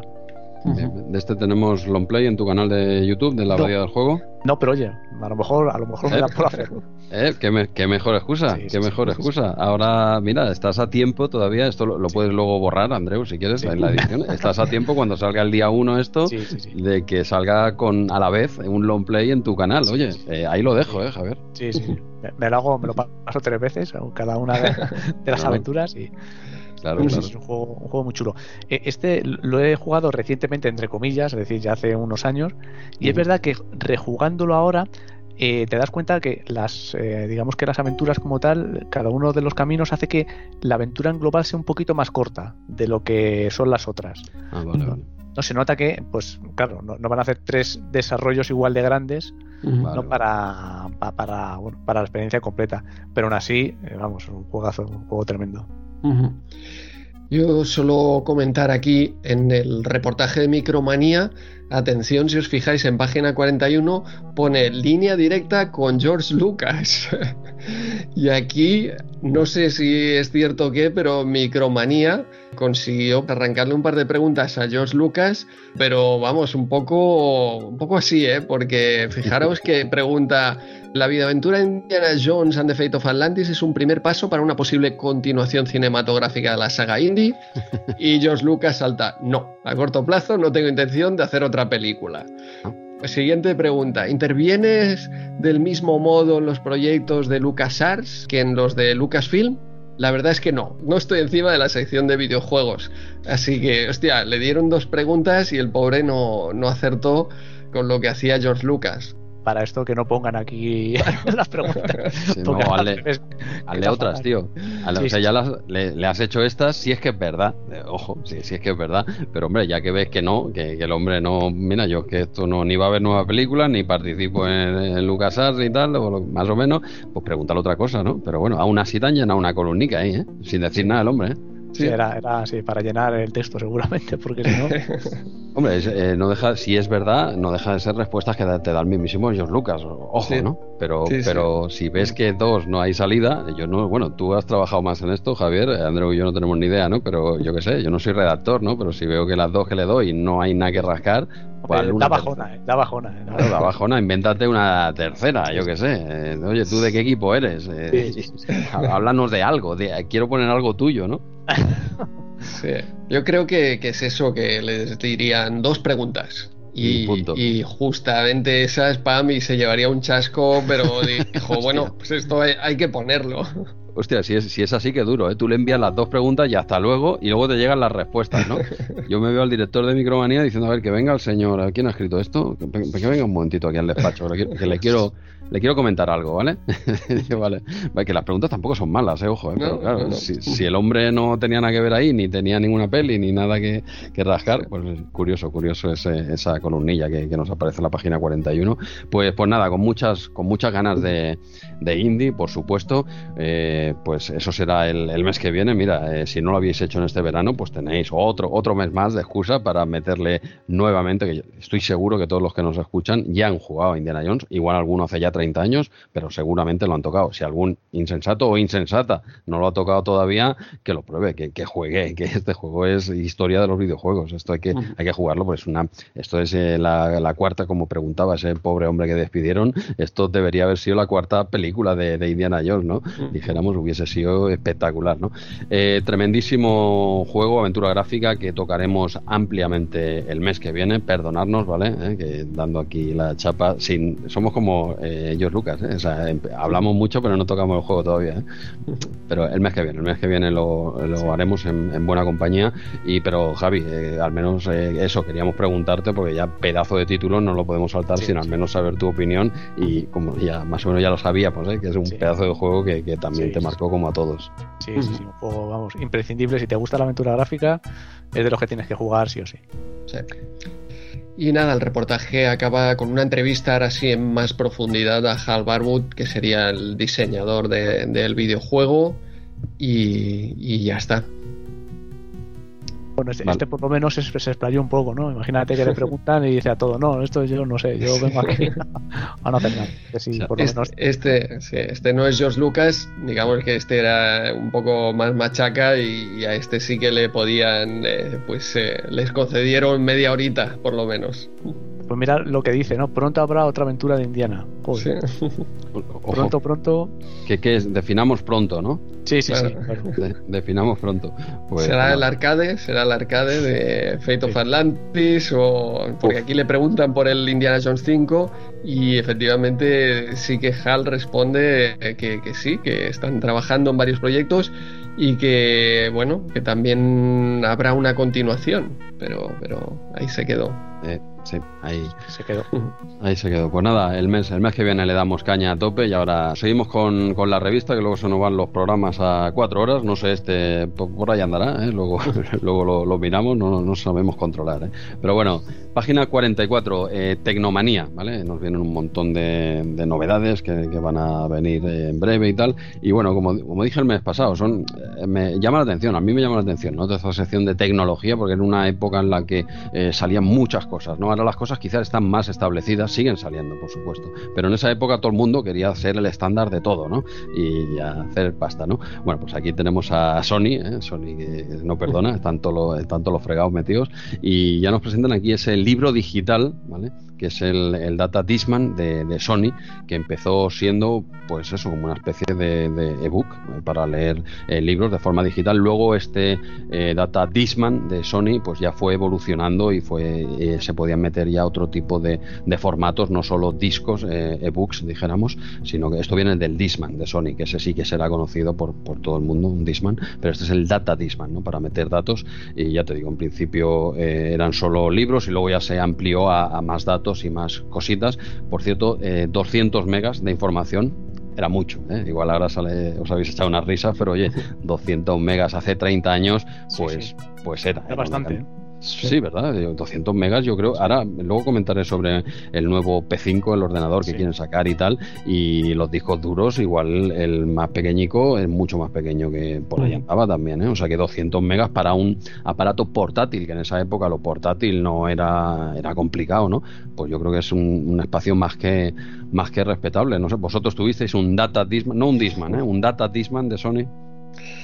No, no. Eh, lo que sí que estos discos, estos CDs pequeños, digamos, pues eh, luego los vimos tanto en formato DVD, en videocámaras que grababan en, mini DVDs, como en el formato de la GameCube, aquel también ah. mini DVD de Nintendo como también de alguna manera un poco más diferente, pero esa, esa PSP, la Sony PSP, ah, yo creo que utilizaba unos discos parecidos que venían en una especie de caja de, disco óptico, ¿no? Eh, dentro era este, este mini CD. Mm.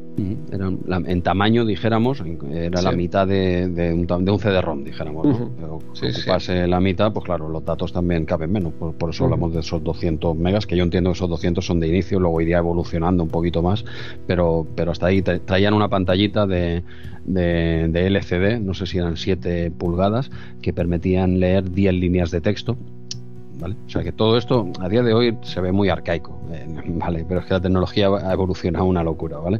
Entonces, esto yo, a mí me llama la atención, tiene mucho mérito. Y las cosillas portátiles, a mí en aquella época, ahora también, quizá no tanto, pero en la época todo lo que era portátil, una tele portátil, cualquier cosa que fuese portátil, a mí me volvía loquísimo. Incluso llegué a tener una tele pequeñita, como era de tamaño, como, como un Wallman, que era una tele portátil. Yo iba loco detrás de una tele, valían una pasta y no sé dónde al final, de segunda mano, tal, al final conseguí una tele de esas portátil. ¿Para qué? Para nada, para nada.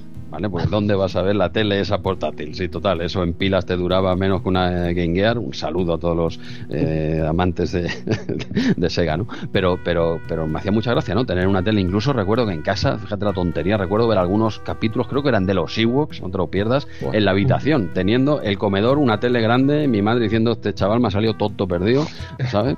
¿Para qué está ahí el niño ahí agachado viendo eso cuando tiene una tele en el comedor que la puede usar, ¿no? Pero me llamaba mucho, mucho la atención todos estos eh, aparatejos eh, portátiles, ¿no?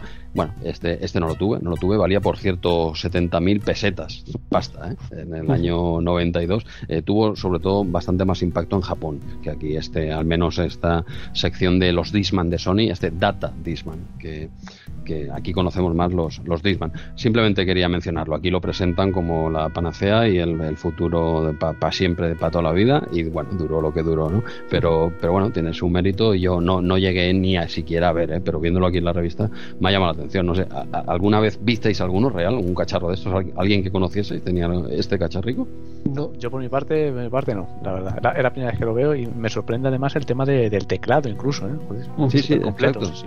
Tiene, eso no lo he comentado, también tiene un, teclado, eh, no sé, la verdad es que como si fuese una BlackBerry, dijéramos. Sí, sí, sí, totalmente. Y nada, pues, pues. Yo creo que pues forma parte de todos esos pequeños pasos que hay que dar para, llegar a donde estamos ahora. Claro, claro, son eh, necesarios. exacto. Eh, sí, seguramente sin estos pequeños pasos, pues no, no tendríamos y, fracasos, ¿eh? porque, porque muchas de estas cosas al final vendieron muy poco, pero también es lo que le permite a una compañía como a Sony llegar al primero al que sí que acierta o cuando la tecnología ya está suficiente madura es el que la conoce y es el que la ha, podido llegar finalmente primero allí a, los aparatos que tenemos hoy, hoy en día. Claro, pero para que una tecnología madure, no sale el modelo super top el primero, ¿no? hay que ir evolucionando, pues lo tienes en 8 bits, por ejemplo, Amstrad, luego ya la aprendieron, salió el MSX, quiero decir, hay una evolución en todo esto. Sí, si miramos por fechas, sabremos cómo va la evolución. Ya, está, ya estamos metiendo, no aceptas una, una broma deportiva. ¿Cómo, cómo sois los CP? Mira, mira Javier que educado que no ha dicho nada, ha entendido que es una broma y no ha entrado al trapo. Y tú eres como un Miura, ¿eh? Te ves el trapo rojo y te tiras. ¿eh? Estaba, estaba mute realmente. Ah, pues, pues nada, oye, eh, simplemente mencionar así de forma breve, decir que esto es una rama, dijéramos, una, una especialización de los Disman, como ya he comentado, que el Disman sí salió en el 84. Ojo, ¿eh? los Disman en el año 84 se, se comercializó el primer Disman y este era el Data Disman. Pues bueno, se, fuera de Japón no se comieron un, un torrao, ¿eh? por, lo que, por lo que he leído un poquito. Eh, nada, y al lado, al lado tenemos lo que comentaba antes, es preparados para el, el, P5. Ojito, no sé, supongo que se refiere al Pentium, ¿no? El famoso Pentium. Sí. ¿Eh? Y comentan aquí que ya comienza la carrera para ser los primeros en lanzar al mercado ordenadores basados en el nuevo P5 de, Intel. ¿no? Y Digital, una empresa en concreto, anuncia su gama de computadoras, su línea 400, ya preparada para incluir el nuevo chip en cuanto salga y sustituir a los 486 a 50. Tú, Javier, nos decías ahora que andabas, no sé si en esa época, un 2 o un 386 y ya estaban ya pues querían superar ese, ese 4 ya para hacer el Pentium. Sí, sí, es que además eh, me llama la atención porque yo tenía un 286 y todavía me quedaba tiempo para que tuviésemos el 486 y luego tuvimos un Pentium 90 que bueno, por aquella época eh, tenemos que cambiar de ordenador si quieres estar al día en, vamos, se te quedaban cortos los ordenadores en cuestión de dos años, que no es como hoy en día que te duran 6, 8 años o más. Que antiguamente tenías un, pepino y a los cuatro días que te comprabas un juego y vaya como culo, decías, ¿qué ha pasado? Sí. Sí, sí, es cierto. Los ordenadores, dos años. Eh, si querías estar a la última, dos años. Y el segundo año, eh, ya haciendo, haciendo trucos. ¿Vale? Pero sí, sí, cada año para estar al día. pues nada, tú estabas con un 286 como la mayoría, y esos los que tenían suerte en esa época, y aquí esta gente de digital ya están planeando sustituir el 486 a 50 que se ha quedado pequeño. Ya van a por el Pentium, al 90 seguramente el que tendrías tú. Pero, pero bueno, aquí pone abajo del todo, ya con esto finalizo, dice, mira, haceros una idea, y pone, tiene un mega de RAM expandible. Y dice, hostia, mierda. Pues, bueno, un mega de RAM era muchísimo en esa época, ¿vale? un mega de RAM, eh, que expandible a 190 92 megas. Luego tenía disco duro, lo que comentaba antes, disco duros a elegir entre 105, ojito, 105, y el, el Disman, el Data Disman este ya era de 200, por eso digo que tenía bastante mérito, ¿no? Los discos duros iban de, 105 hasta 850 megas, ya nos acercamos aquí al giga, ojito, en el año 92. No sé lo que costaría yo un, disco de 850 megas en, en, el año 92, tenía que ser una auténtica locura. ¿Qué más? Tarjeta Super VGA de 1024 por 768 y 256 colores. Y pone qué os parece. Bueno, a mí me parece que esto lo veré en mi casa yo de aquí 15 años. Eso es lo que me parece. Claro. Es que es, es, un poco lo que, lo que comentabas. Claro, eh, aquí la gente tenía un 286 o quizás se, empezaba, se empezaban a vender los 386, pero en realidad la última tecnología era muy, muy cara. O sea, yo creo que el 486 eh, era realmente caro y no valía, o sea, no valía la pena. Digamos, en esa época era un 486 y la gente compraba 386. Lo mismo cuando, cuando salió el 386 era prohibitivamente caro y la gente iba por el 286, así que me imagino que este Pentium 5 igual. Y eso es quizá una diferencia con, con hoy en día que los nuevos procesadores tampoco son tan, tan mucho más caros que los antiguos. es que ni siquiera las tarjetas gráficas, que son carísimas, pero si tú vas a la última generación, esa 3090, pues oye, la, 2080 no es barata tampoco. Eh, y, lleva años por aquí. Entonces, como que, que la evolución ahora el, precio no es tan tan diferente, pero en el momento la evolución era, era brutal y los precios, eh, bueno, es que cuando hablamos de las primeras grabadoras de CDs de 75.000 pelas, 80.000 pelas, a, a, valer 15 euros eh, la grabadora, ¿sabes? Entonces sí que ahí, ojito que los primeros que compraron grabadoras eh, tuvieron que hacer un, pago ahí casi de 10 veces más y lo mismo el 486, lo mismo el Pentium 5. Ya estaba aquí, pero no era una tecnología, digamos, eh, para casa o asequible a las masas. Sí, sí, Yo, por ejemplo, el 286 que compró mi hermano, eh, lo compró a finales del año 90, yo creo que fue, sí, año 90, a finales, y eran 250.000 pesetas de la época, y el 386 a 16 MHz era casi medio millón. Medio millón de pelas. Corre, tú, a, tus padres y dile que te compren el, sí, el, este, el que va a salir ahora, el, Pentium, en, el, 92. Sí, ponte a pensar, te compras el 386S y se te había quedado pequeño igual a los dos años, ¿sabes? eso aparte, eso aparte. No, no solo lo que comenta Andreu, eh, que, que, era un precio totalmente desorbitado, que hoy en día no se ve tanto, eso no hay tanta diferencia. hoy en día no. Pero aparte de lo que dices tú, Javier, que quiero decir que, que, sí, te gastas una pasta indecente, pero es que al año siguiente ya te flojea y en dos años ya olvídate. Sí, sí, sí, sí. yo recuerdo, por ejemplo, el 386 también, no recuerdo si era 32 o 36 megahercios, no, no me acuerdo, pero fueron eh, 200.000 pelas también, el 386. Eh, claro, a mí me lo vendieron como, como que esto era lo último.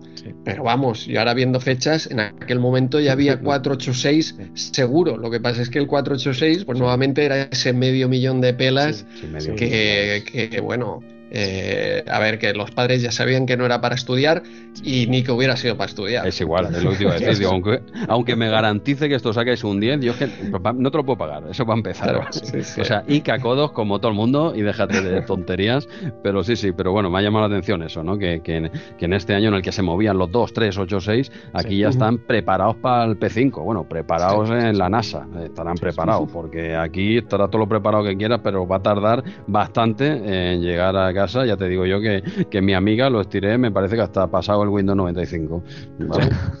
esto, esto eh, y encantado de la vida. Eh, el hecho de no tener un duro también hace que ames un sistema, el tuyo. Sí, sí, sí. Eso, eso te liga, el no tener pasta te liga mucho a tu sistema, sea el que sea, porque es que no vas a ver otro, ¿vale? El que entre en tu casa vas a ser fanboy toda la vida.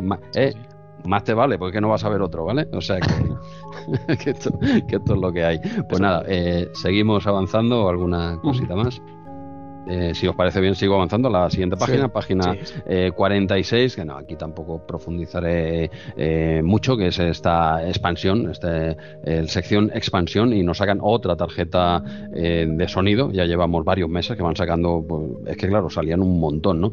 Y en este caso es la Soundmaster Plus, y simplemente he leído así un poco por encima, digo, a ver qué hablan, ¿no? Pues nunca me las leo, digo, cada mes me sacan una tarjeta diferente y todas son la repanocha, ¿no? A ver qué, qué es lo que dice, ¿no? Y aquí básicamente lo que te está diciendo este reportaje, que en, en esa época, en, esa, en ese momento de, evolución de, la tecnología, las compañías fabricantes de tarjetas se, se, centraban en básicamente en dos gamas diferentes, ¿no? Las tarjetas de, tecnológicamente más avanzadas, las más top, las que valen una pasta, los que se dedicaban un poco al tema de la música, y luego las tarjetas de sonido pues más baratas, las más, entiendo que las que entraban, las que nosotros veíamos, no las que entraban en un estudio de grabación, sino las que llegaban a los ordenadores, los que tenían suerte de tener un ordenador que aceptase una tarjeta de sonido, que esto también, ojo, ¿no? Y estas son Master Plus es de esa segunda gama, por eso la anuncian aquí en Micromanía, evidentemente. No, esto no es para estudios de grabación y tal. Y esta es una de esas, pues que era de las más baratillas, bueno, dentro todas las que nosotros conocemos son en general de esta segunda gama, ¿eh? las, las megatop no sabemos ni los nombres, eso es para compañías de, pues eso, que te graban discos y que se encargan al mundillo de la música, ¿no? Y esta es una de, ese tipo, esa es un Master eh, Plus y ya está sin desmerecer, ¿eh? por supuesto, pero no era una cosa súper, súper eh, pro. No sé si el, precio llegaba a decirlo por aquí. sí, 12.900, sí. Eso, oh. exacto. Pues estaba relativamente barata, yo creo, al, lado de una Sound Blaster. Sí, sí. yo, yo, yo, tuve un Adlib y yo creo que me costó más. No sé cuánto más, pero, pero me costó algo más. Esta es compatible con el, con el update, ¿eh? Eh, pero sí, sí, era esta un poquito, quizás un poquito más baja de las que nos venían presentando, pero por lo que dice, bueno, al menos lo que venden aquí, ¿no? Que, que era más que, bueno, que con esta ya hacías, ¿eh? que era compatible y que no tenías ningún problema con esta y tal, y que estaba a la altura de las que eran un poquito más caras. Y no te hablo de las super pro musicales, ¿eh? Pues nada, 12.000 pelas, tampoco la veo tan. Era pasta, ¿no? Pero tampoco tan, tan desorbitado, ¿no? Sí. Sí, yo creo que la Sound Blaster, aquella que le puse a ese 386, estaría pues a lo mejor en, al torno las 30.000 pelas ¿eh? aproximadamente. Yo, tengo el recuerdo del Adlib de, de 20.000 pesetas, del Adlib, que era, era peor realmente, ¿no? No tenía canal digital respecto a los Blaster. Pero bueno, aún así la, verdad es que merecía la pena. ¿eh? O sea, el, salto que daba el PC con una tarjeta de sonido era, totalmente necesario. Eh, totalmente necesario, desde luego. Pues bueno, esta era una de esas un poquito más asequibles, pero por lo que he visto aquí en características, la verdad es que era bastante decente. Sí, igual no tenías esas 30.000 pelas, pues igual, oye, con 12, pues ya empezabas a escuchar eh, cómo Dios manda en, un PC y parecía que tenías una amiga, ¿eh? cerca, cerca de una... pues oye... Eh, pierdes esa oportunidad. No, yo voy, yo lo voy colando aquí, yo lo voy colando porque como según tú ya has acabado y ya no sale más amiga y tal, pues lo cuelo yo, ya que tú no quieres verlo, pues ya abro yo los ojos a los oyentes. Perdona, eh, Javi, estas peleitas a lo pimpinela, pero es que, es que no hay manera. Llevamos 30 años y no acabamos de, de limar esperanças. Pues eh, si tienes acabado el tema de, esta eh, Soundmaster Plus. Sí, sí, sí, Tenemos a continuación en página 48 un reportaje de Lawnmower Man, el cortador de césped. También mucho hype, mucho hype en la época con esta película. No sé si eh, quizá por nuestra parte, porque éramos lectores de Micromanía, no sé si el resto de gente también tenía el mismo hype, pero que esta, esta película pegó muy fuerte. Yo recuerdo de irla a ver, creo que venía eh, David. yo no recuerdo verla. No, no recuerda. Yo eh, recuerdo que estaba David seguro. No fui, quizás, ¿sabes? No, sé no recuerdo haber ido en el cine. ¿eh? Javi, yo recuerdo haberla ido a ver al cine y un poco la sensación que nos llevamos fue como, como cuando fuimos a ver a Kira. Akira me parece una película infinitamente mejor que esta. Sí, te voy a decir, Akira. Infinitamente mejor que esta, pero, pero salimos un poco del cine como. ¿Qué ha pasado? ¿De, qué, iba todo esto, no? ¿Qué ha pasado aquí? es muy bonito todo, pero no me he enterado de nada, ¿no? Eso es. Y con esta, pues fue una sensación quizás similar de, en este caso, de, hostia, tanto hype para esto, y realmente no, no la he entendido. ¿eh? No, no sé si esta peli iba dirigida a nosotros o a otro tipo de personas, pero bueno, nosotros veíamos aquí en la micromanía estas imágenes digitales y toda esta ambientación de realidad virtual que en ese momento teníamos la sensación de que ya estaba aquí, de que todo esto eh, pues eh, lo íbamos a tener en casa, pero, pero ya. Y, bueno, nos quedamos un poco así a, medias, digamos. Tenemos. Pues, pues nada, eh, no, solo quería. eh, oye, me parece a mí, igual me equivoco, eh, viendo la foto de. No tengo la ficha de la película delante, pero la protagonizan Pierce Brosnan y el rubio de dos tontos muy tontos. ¿Puede ser o no? No es, no es, pero se parece. El rubio no es, ¿no? El Pierce Brosnan sí, pero. A Pierce Brosnan sí, rubio no. pero el rubio no es el de dos tontos muy tontos. No, No, vaya. no, Vaya, no. Es que la foto sale un poquito así difuminada, pues vaya, yo que digo, ah, voy a, igual vale la pena volverla a ver, pero si no sale ese hombre ya no, para mí no tiene misterio. que tuvo secuela, ¿eh? esta peli. Pero con Pierce Brosnan también o no? Eh, creo que la secuela eh, tenía poco que ver con esta primera, era como un poco aprovechando el nombre, creo, ¿eh? creo. No sé, Sí. Javier, si tú esto lo... eh, Nada, nada. Yo de esto, vamos, ni- sabía que había segunda parte. Yo sí, Sí, que sí. recuerdo la, la primera de haberla visto y quedarme un poco como vosotros, ¿no? Un poco así a cuadros, decir, bueno, vale, he visto efectos especiales muy chulos y tal, pero tampoco tiene mucha chicha. Hostia, es que no, no recuerdo ni siquiera si la he visto yo esta película, pero sí, sí, sí que sé que tiene una eh, secuela porque por lo que sea llegó a mi casa por- eh, de aquella manera y, y era un pack y venían las dos, ¿vale? Pero no, no, no me he puesto, no sé, ni, ni idea, ni idea. Yo creo que aquella vez tampoco, o si fui al cine con vosotros, Andreu, eh, no, eh, vamos, tú igual. recuerdas que no te enteraste de nada, pero es que yo incluso lo he borrado de mi memoria ese- esa tarde, ¿eh? Pues eh, nada, dejamos el Mowerman, eh, pasamos a Chuck Rock, publicidad de Sega, y luego tenemos aquí en página 52 un reportaje de Fantavisión eh, que forma parte pues, de, de toda esta intención ahora de Micromanía de analizar también el, el software, no solo los videojuegos, sino también pues hemos visto aquí los, eh, ¿cómo se llamaban? Los, Los Deluxe Paint. Deluxe Paint, Deluxe Animation y ahora pues este Fantavision que también eh, es un programa pues de animación Y poco a poco Micromanía se va acercando a esto, a, a todo esto que comentabas Jesús de, de la tecnomanía, de esto, mm, todo el hardware nuevo que llega y también el, el software. Y a mí me parece interesante, también Sí, era un poco evolucionar con, con los lectores que pasábamos de, de niños y estar interesados solo en los juegos a, a interesarnos también por, por esta otra Sí, parte de la informática. A mí me llamaban ¿eh? mucho la atención, sobre todo por, por eso. eh. Deluxe Paint me llamaba mucho, todos estos programitas. Este Fantavision lo conozco, pero no, no, llegué, no llegué a probarlo. Creo que esto era más de PC. No sé si tú este lo conocías más, eh, Javier. ¿Lo pasó por No, tu 286 o...? Nada, nada, nada. No, La verdad es que no, no lo conocía. Lo, lo que sí me he dado cuenta que si ves el reportaje, ¿Mm? eh, la página derecha, digamos, no se esforzaron mucho eh, a la hora de sacar las capturas. Hay Ah. unos dibujos tremendos. Sí, que, que, no dan ganas que- de comprarte el, programa, la verdad. ¿qué es, qué es eso? ¿Un, un osito abajo? Sí, ¿Un árbol de no sé. Navidad? No sé. He puesto unas rayas ahí y digo, "Joder, no dan ganas ¿eh? de...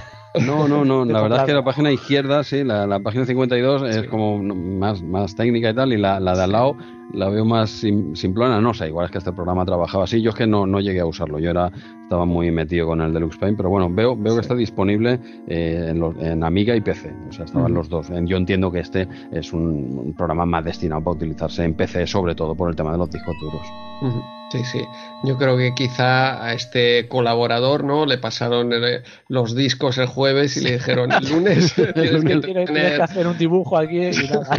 Tienes que Se ser un experto, ¿no? En, en Pantavisión y el otro diciendo, madre mía, la que me espera. se quedó, se quedó bloqueado también en el dibujo. Sí, sí, pues este, poco, poco tengo que aportar yo de este, porque a diferencia de los dos meses anteriores que he ido comentando un poco el Deluxe Paint, el Deluxe Animation, este no. Yo creía que nos ibas a hacer tú aquí un simposium de este, de este programa, Andreu. Digo, este mes le toca a él, pero te lo saltas, ¿no? La torera. Me, me lo salto, me lo salto y Vale. pasamos a Publi de Game Boy con Patatas Matutano Ojo. y Micromanías, donde atención aquí el humor por Ventura y Nieto. ¿eh? Tenemos aquí un, un señor con, con una chica que era el ordenador y le pregunta, ¿te acuerdas de cuando los ordenadores teníamos monitor, teclado y todas esas cosas? Eso no, no ha- la evolución no ha ido por ahí, ¿eh? Creo. No, no, ahí no acertaron, ¿eh? Desgraciadamente. No sé si le falta todavía un par de años, pero, pero bueno, oye, que, que hablamos también del programa este de, eh, de Pixel Van Gogh, de los, eh, Ah, sí. en los sueños de tungsteno, de los robots, y él habla ahí también de, de- de robots actuales ah, con este estilo, Bueno, sin, pues sin teclado, ratón ni, ni pantalla. Vale, pero ese sí que no es para hacer los deberes, creo. O al menos no el tipo de deberes eh, que tú tienes en mente, ni para estudiar, o al menos para estudiar lo que tú te estás pensando ahora. Sí, sí, creo que tú vas por otro lado y también iba Pixel Van Gogh eh, en ese programazo que, nos, nos hizo de cuatro horas hace unos meses ya sobre inteligencia artificial, como todos, recomendado, pero ese en particular, la verdad es que es muy, eh, sí, viene muy al cuento en este programa. sí, sí, Pixel Van Gogh, un, grande el tío, ¿eh? Que traer más por aquí otra vez. Sí, sí. Bueno, ¿qué, viene, Jesús? Pues nada, vamos al, al mega juegaco de verdad del mes, como habíamos quedado. O sea, eh, paren eh, rotativas porque llega el juego al que vamos a dedicar, según habíamos hablado en Off Topic, eh, un par de horitas, hora y media, dos horas, vamos a dedicarle a este Simant, este simulador de hormiguero que como ya he comentado al inicio... ¿Esto, Jesús, es un first person Pablo Motos o qué, es? Explícame. Hostia, estás hoy eh, dando nombres muy súper creativos. pues esto es... No lo llegué a jugar, no lo llegué a jugar, no le quiero quitar mérito y, no, no le vamos a dedicar el el rato, que igual sí merece este juego, eh, ojo, eh, lo teníamos en portada. Si estaba en portada, igual era por algo, o igual simplemente era porque la compañía que tocaba y el maletín eh, rasca, ¿vale? Que quiero decir que esta gente también se tenía que ganar la vida, y en portada igual iban los que soltaban un poco de panoja, no lo sé, no lo sé, ¿vale? Pero bueno, aquí hacen un reportaje de ese Siman que yo creo que, que mucha gente lo, conoce. A mí este tipo de juegos me, me volvían muy loco, el SimCity sobre todo, el Transport Tycoon, todos estos a mí, que yo hago aquí cachondeíto con el simulador de hormigueros y tal, yo no lo he jugado, pero seguramente eh, es un juego con una profundidad, ¿eh? ¿Te ha gustado esa? Eh? Una, una profundidad bastante importante, ¿no? Yo, creo que ha de ser un juego, en, serio te lo digo, ¿eh? que si lo hubiese pillado yo en su día con ganas, me hubiese enganchado, porque a mí todos estos jueguitos de este estilo de simulación me molan mucho. Lo que pasa que ya iba a tope de Power con el SimCity, Transport Tycoon y, y, tal, ¿no? Y este ya, pues no, no pasó por mis manos. No sé si vosotros en algún momento, de, porque si me han habido unos cuantos, si lo habéis llegado a tocar. Aquí hacen un reportaje extenso, no sé, son cuatro o cinco páginas, de unas cuatro páginas, cuatro páginas, pero no nos vamos a detener. Pero bueno, antes de seguir avanzando con el siguiente jueguico, si queréis comentar algo de este Simán, adelante. No, es que esta era la época además que empezaban a salir juegos eh, como eso, como, como, hormigas, ¿no? Precisamente, ¿no? De oh, Sim no sé qué. que si el Sim, ah, el Sim también, ese, ese lo, tuve yo. Sí, Sí, lo tuvo, ese lo compró mi hermano y también que era, pues eso. Un... Oye, perdona, Javier, tu hermano manejaba, ¿no? Porque veo que compraba unas cuantas cosas, ¿eh? eh es, más mayor, mi hermano mayor sí ah, que me, saca 12 eh, años, entonces ah, él ya trabajaba. Digo, no, no, el, tío manejaba y aparte un tío generoso, ¿eh? Porque ya he visto que ha comprado unas cuantas este, cosas, ¿eh? Este se lo compró para él, porque yo ah, ni lo toqué ni con un palo. Pero no, es, verdad que era, eran juegos que había que dedicarle mucho. Yo me acuerdo que el Simer tenía un manual que era, bueno, parecía un, un libro de estos de, de, texto bestiales, ¿no? Tenías que dedicarle mucho tiempo. Claro, Entonces, bueno, era, era el Sin City sí que era más, no sé, como más amigable, ¿no? Sí, quizás. Pero estos eran un poquito más, más complejos. ¿Y tú, Andreu, llegaste a probar algún Siman o qué? No, no, no. Mm, de hecho, ni Simant ni Simerth, eh, todos estos simuladores, eh, la verdad es que nunca me, me atrajeron. o no me llegaron a las manos y entonces, eh, porque al final en la época PC, ciertamente yo elegía poco, ¿no? Era lo que se movía por el Insti. Oh, qué elegante, elegía y podías, Y podías copiar. ¿Qué, forma más elegante de decir que eras un piratón ahí, ¿no? Yo elegía poco, yo elegía lo que me llegaba. Vale, vale. Pues, pues sí, sí, este es No, no lo llega a tocar, pero yo estoy convencido, yo sé que a ti no te van muchos de estos de estrategia y tal, a mí sí que me molan, ¿eh? Y yo estoy convencido que este, si lo hubiese pillado, lo hubiese, con ganas, dijéramos, eh, lo hubiese dado caña. Pues es de los que me gustaban a mí, pero este, este se me saltó el radar o tampoco me llegó, las cosas como son. Quizá era más de PC que de, que de Amiga, posiblemente, y no, no llegué a, a catarlo. Pero, pero bueno, pues nada, tenéis eh, a los amantes de Siman, tenéis aquí cuatro eh, páginas y si os parece bien pasamos ya al siguiente juego que que no lo vamos a tratar de forma así breve, tampoco hay, creo que demasiado.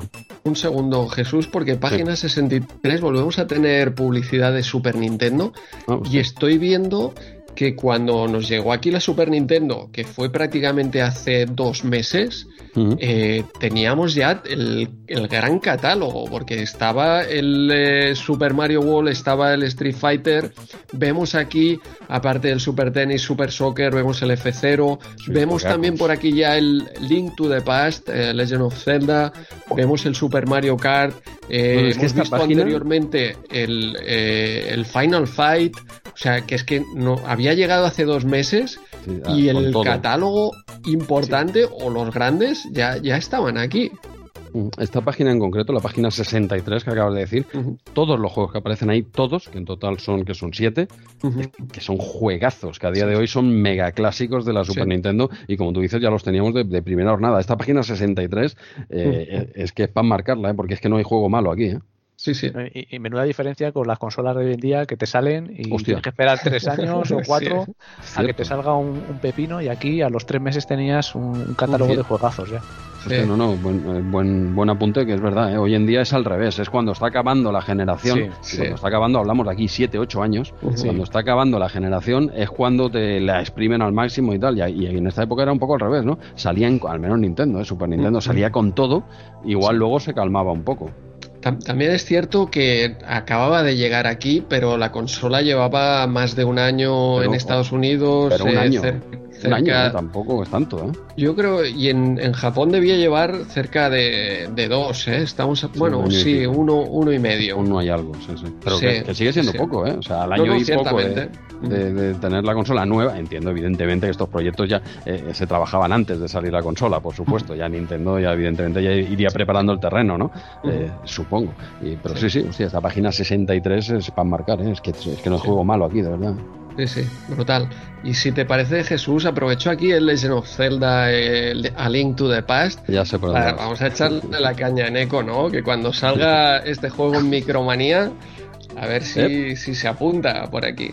Ah, vale, vale, creía que ibas a, que ibas a hablar de la que es iniciativa Zelda. Sí, sí, coméntalo, coméntalo. Bueno, que tampoco tengo muchos datos, ¿eh? no, es algo que sé que sé que diferentes podcasts trataron antes de verano ya. Esto es ahora, pero como esto va a salir el 1 de septiembre, pues bueno, antes de verano, ¿eh? me acuerdo, como si como si fuese ayer. Es que ahora mismo estoy escuchando precisamente el de el de arqueología Nintendo, el de Eneco, en el que habla de los celdas de CDI. Vaya, es divertidísimo el programa, ¿eh? O sea, los celdas no valían un pimiento, pero el programa de Eneco como siempre, como casi siempre, como casi siempre lo hace muy bien. Bueno, tiene algún programa que patina también en Eco. ¿eh? A ver, es el mejor presentador del año pasado, pero tiene sus momentos que también el hombre patina, ¿no? Aquí está estupendo eh, con esta elección de los celdas de, de CDI y esta iniciativa Celda que, ya te digo, no tengo nada preparado, es lo que recuerdo ahora, pero bueno, se ve que diferentes eh, podcasts se han juntado para hablar, cada uno de ellos eh, han tocado un, un, Zelda diferente, un título, incluso eh, lo, lo, tengo yo en mi lista, en mi reproductor, de, no de iVoox, por supuesto, tengo otro reproductor, y sí que hay uno como que engloba a todos,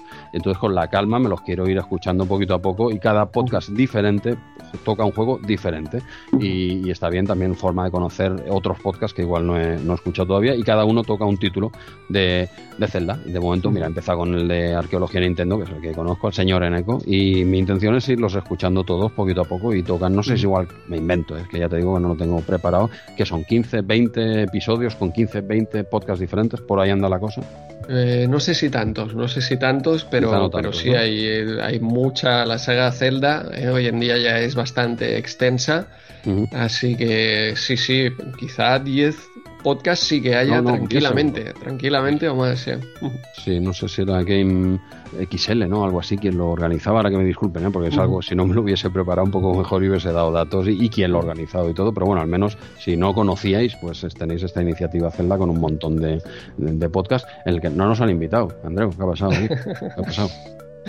¿Qué ha pasado aquí? Que, nosotros no, somos nintenderos, ¿no? ¿O sí? Ah, bueno, depende. Hay días que sí, otros días que, que, mucho. Hay días que sí, otros días que mucho. Pero sí, sí. Y bien que han hecho en no invitarnos, por supuesto, eh, porque ¿qué pintamos nosotros ahí en medio con tanto crack? O sea que, que nada, quien no lo haya escuchado, pues ahí tienes esa iniciativa Zelda con un montón de, de programas diferentes. Eh, Javi, ¿querías comentar algo del Zelda este? No, nada, bueno, yo, yo sí que lo jugué, pero bueno, eh, poquito, ¿no? Porque yo, aunque siempre he sido más de PC y demás, mi primo sí que tenía consolas. Eh, Ah. Bueno, quedábamos todas las semanas a, a jugar un ratillo. Y bueno, pues él tuvo que ir a Mega Drive, la Super Nintendo, se las iban pasando en clase, ¿no? Lo que se hacía antiguamente los Sí, juegos y y tal. menos mal. Sí, sí, y menos mal, tú lo has dicho, porque si no había que tirar de alquiler y, y gracias, Exacto. no- con lo que valían. Y es verdad que el Zelda este es, pues, es un juegazo tremendo. Muy bueno, muy bueno. Más de las primeras aventuras que te podías tirar con ella ahí, vamos, meses, hasta que descubrías todo, si es que lo descubrías todo. Un jugazo. No, no, este en particular, este Zelda en, Sí, en sí, Nintendo, yo fue la, de las primeras veces que vi como un mundo abierto de verdad, Sí, sí, sí. con posibilidades infinitas. Yo esa- ya llevaba años con videojuegos, en- ya en esa época ya llevaba años, imagínate, y, y de verdad que era un concepto que todavía no había visto. Sí que es Claro. verdad que las aventuras gráficas, más o menos, eh, también, entre comillas, es un mundo abierto, pero mucho más Sí. limitado, claro. Sí. Y aquí realmente tenías un personaje que lo movías para arriba, para abajo, por un pueblo, ahora me voy para aquí, hablo con este, entro en esta, en esta cueva, no sé qué. Yo de verdad que me, para mí fue un, shock. Este juego Sí, realmente sí, sí. me abrió decir, hostia, los videojuegos, realmente lo que se puede hacer con un videojuego no está tan limitado, ¿no? Este me voló la cabeza, este Zelda, ¿eh? realmente. Sí, sí, un jugazo. Sí, sí. Tremendo. Pues, pues nada, eh, página, pasamos ya a la página 64 con este Rolling Ronnie. Un jueguito que, mira, lo publicité, claro, te iba a decir antes de ayer en Twitter, pero antes de ayer hace, hace dos meses, ¿no? Eh, Curiosamente salía, y creo que eh, Javier, tú contestaste a ese tweet en el que salía una captura en la sección eh, que era punto de mira, que venían do- dos juegos. eh, y que- quería promocionar uno de ellos, pero venía el Rolling, el Rolling Ronnie, eh, venía al lado, y, y, claro, salía la misma página, ¿no? Y eso curiosamente fue en julio, en el lejano Sí, julio. sí. Pero sí, sí, contestaste ahí, porque claro, estarías probándolo para, para la preparación de este programa, me imagino. Pues, pues nada, eh, eh, primero, antes de nada, eh, yo no lo conocía de nada este juego, ¿eh? lo he conocido ahora para el programa y lo he probado ahora por primera vez. No sé si a vosotros os viene de nuevas o ya lo conocíais de aquella época. Yo sí, yo sí, bueno, de hecho lo compré en su día, o sea que... ¿Sí? ¿no? Sí, y además el, el- la página que has puesto tú en, en Twitter y tal, eso, Sí, sí, es la que me vendió el juego realmente, porque era se veía así muy colorido tal, y luego te hacían referencia, era la versión analizada, era la de PC, y hacían referencia que tiene un scroll de la leche. Y bueno, por aquella época, pues decían, joder, pues un juego que tiene un scroll muy bueno en PC, venga, venga, vamos a probarlo. Y, ¿Y este, y este cayó, sí. Sí, O sea, sí, la verdad es que como decían. iba- sí, sí, sí, tiene muy muy buen scroll, o sea, no en ese sentido no había ninguna queja. Luego el juego como tal, bueno, era un plataformas un poco más normalito, no no era esto no puede competir con un Mario, por ejemplo, no es Ujú. un plataforma bastante sencillito. No estaba mal, pero bueno, no, ya te digo, como plataformas, un juego muy muy normal, no un plataforma normal, lo único que es verdad que es vistoso, técnicamente es vistoso y empecé pues en aquella época a tener un juego con, con un scroll suave y demás, pues hombre, llamaba la atención bastante. Sí, sí, po- poco más que, que añadir. ¿eh? Simplemente lo queríamos mencionar muy por encima para no alargar tampoco demasiado el programa. Eh, me llamó la atención porque sí, como tú bien dices, eh, Javier, es, es bastante colorido, unos gráficos pues, bastante apañadetes, ¿no? Disponible en Atari ST, PC y Amiga. Lo he probado en, en Amiga, por supuesto, pero entiendo que, que empecé prácticamente a de ser, quitando quizás el sonido, como hemos comentado Sí. antes. Sí, A- el a- sonido es es peor, sí. Claro, eso es normal, ¿no? Pero yo entiendo la versión de PC ha de ser idéntica a la de Amiga prácticamente. Y es un plataforma muy sencillito, pero, pero oye, me ha pasado un poco también como Andreu con el Crazy Cars 3, ¿vale? Que sí, que lo estaba probando, he probado 50.000 plataformas en mi vida, ¿no? Y dices, bueno, bueno, no está mal, ¿no? Pero te vas calentando y vas avanzando, como es, tiene una jugabilidad más o menos sencilla, te permite ir jugando, tú vas con un, un chavalín en patinete, tienes que ir recogiendo algunos objetos para entregarlos eh, a otros personajes de la pantalla que están un poquito más a la derecha, siempre scroll para la derecha, es una excusa ¿eh? para ir avanzando hacia la derecha, ir abriendo pantalla, ¿no? Y, y, pues en diferentes puntos tienes que hablar con algunos personajes eh, que te dan esos objetos y los reparten más, más para adelante. Y, y- y ya está, si es que tampoco tiene mucho misterio, tiene Sí, bueno, a- así un poco diferenciador lo, lo que tienes que tienes objetos que puedes utilizar también, ¿no? Yo Sí, sé, un algunos super ítems. salto o efectivamente. Pero luego quitando eso es un, un plataforma bastante sencillito. Sí, sí, tienes esos ítems, como comentas, que los manejas con, al menos si juegas con teclado, ¿no? Con el del F1 al F4, si no me equivoco, y vas cogiendo y, el funcionamiento es un poco también a lo Mario Kart, en el sentido en el que si tienes los cuatro iconos, los ítems llenos, y no los utilizas, pues eh, en los nuevos que te encuentres por el camino no los vas a poder coger. O sea, tienes que gastar eh, alguno para que solo tienes cuatro, y cuando vas quemándolos con el F, del F1 al 4, pues haces un hueco. Entonces, si tienes un hueco libre y te encuentras otro premio, dijéramos por el camino, pues se, se mete en esa casilla, ¿no? Con el F3, por ejemplo, ¿no? Y, y sí, sí, vas recogiendo diferentes objetos. Tienes que ir ganando dinero también con los repartos, te dan pasta, con diferentes objetos que encuentras por la calle te dan dinero y tal. Eh, tienes una tienda para comprar pues ítems que no encuentres por la calle o, eh, comprar más vida, lo, típico, ¿no? la típica tiendecita que compras cositas. Y algo importante, para pasar de fase, dijéramos, tienes que pagarte un billete de autobús eh, para, para ir a la siguiente fase. Si no recuerdo mal, eran cinco fases diferentes. Ahora, ahora no recuerdo, pero creo que por ahí andaba.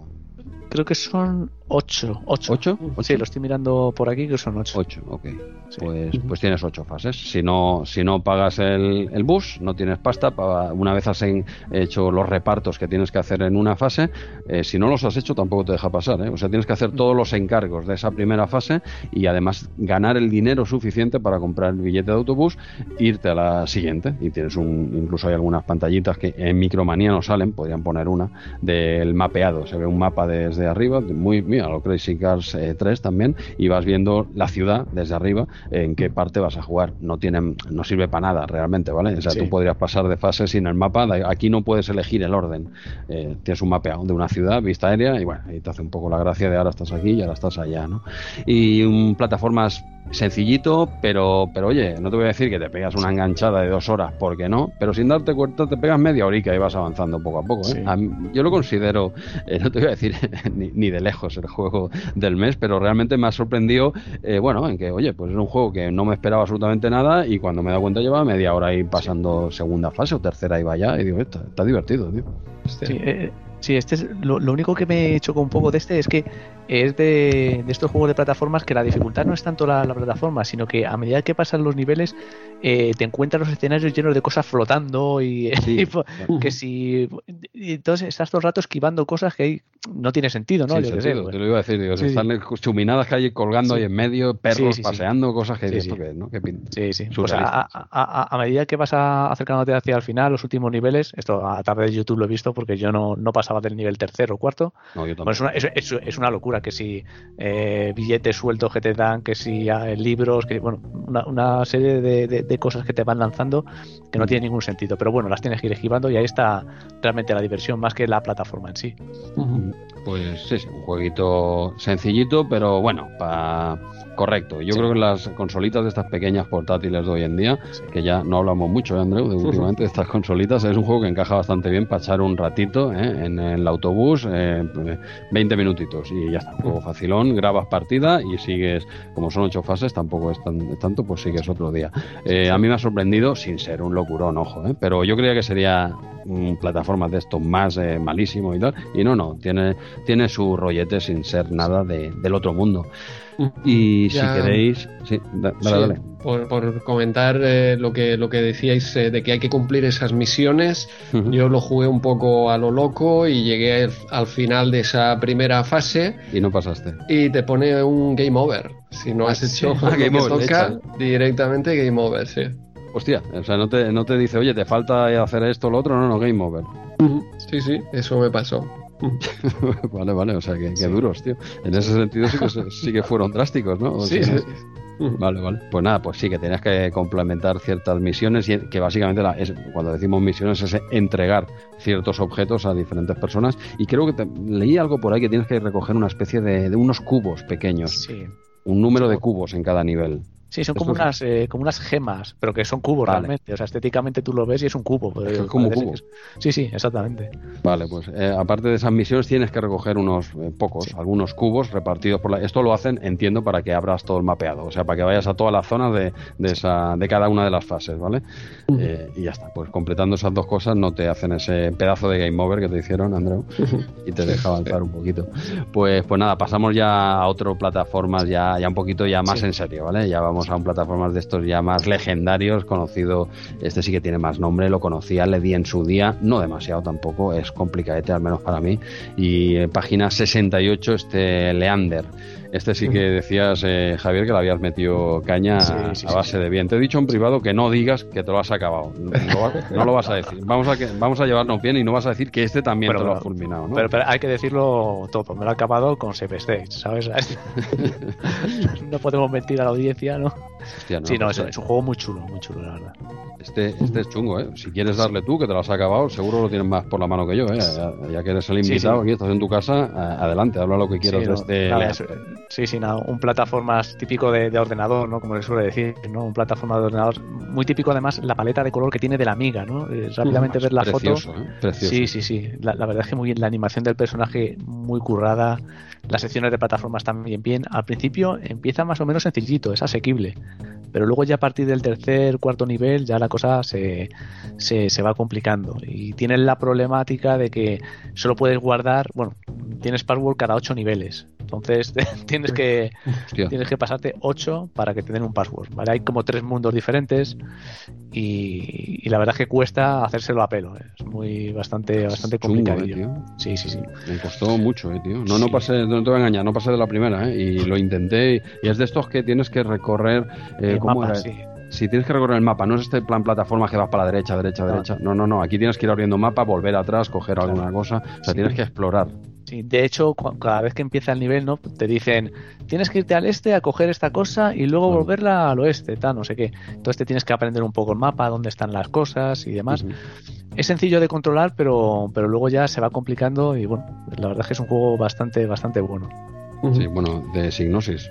sí, sí, sí, se nota además. ¿eh? se nota, se nota en los graficazos. O sea, son, eh, igual sin jugarlo tú lo ves y dices, es una locura. Y luego tiene todo, ¿eh? se, la, se mueve ágil, es, un gran plataforma. Quizá con una dificultad algo más elevada de lo que a mí me gustan, las cosas como son. Pero bueno, es un típico, lleva el sello Signosis y, se nota el, el, nivelón que tiene.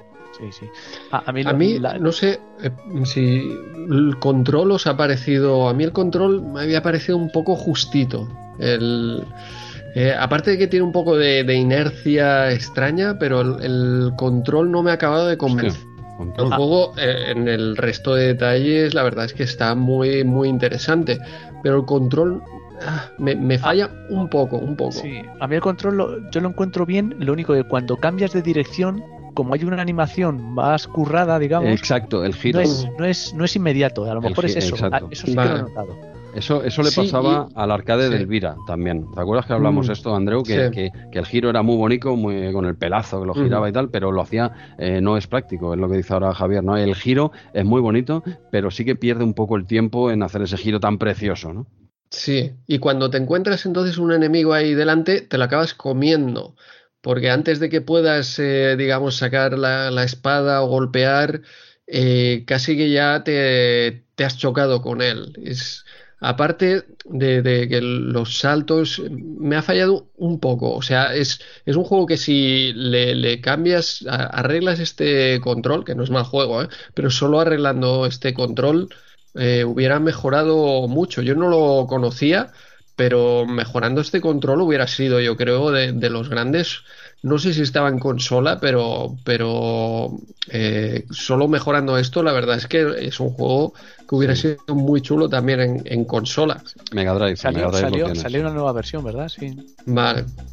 Eh, bueno, en Mega Drive, a ver, este juego, ahora, el original al menos, está en Amiga del 91, Atari ST 91 y en Genesis, Mega Drive, en el 92, que es prácticamente la versión de Amiga. ¿eh? Eh, sí, este sí, sí que estaba en consola. Es un juego muy, muy consolero, la verdad. y respecto a esto, Javier, que decías del mapeado, las fases y tal, tiene como creo que has comentado que sí, tiene tres niveles pero luego están subdivididos, ¿no? Dijéramos, el nivel 1 son 6 áreas, el nivel 2 son 7 áreas y el nivel 3 son 8 áreas, o sea, es un juego extenso. Sí, sí. Lo malo es que, claro, tienes que pasarte el mundo entero para que te den el password, ¿no? Entonces, claro, es complicado.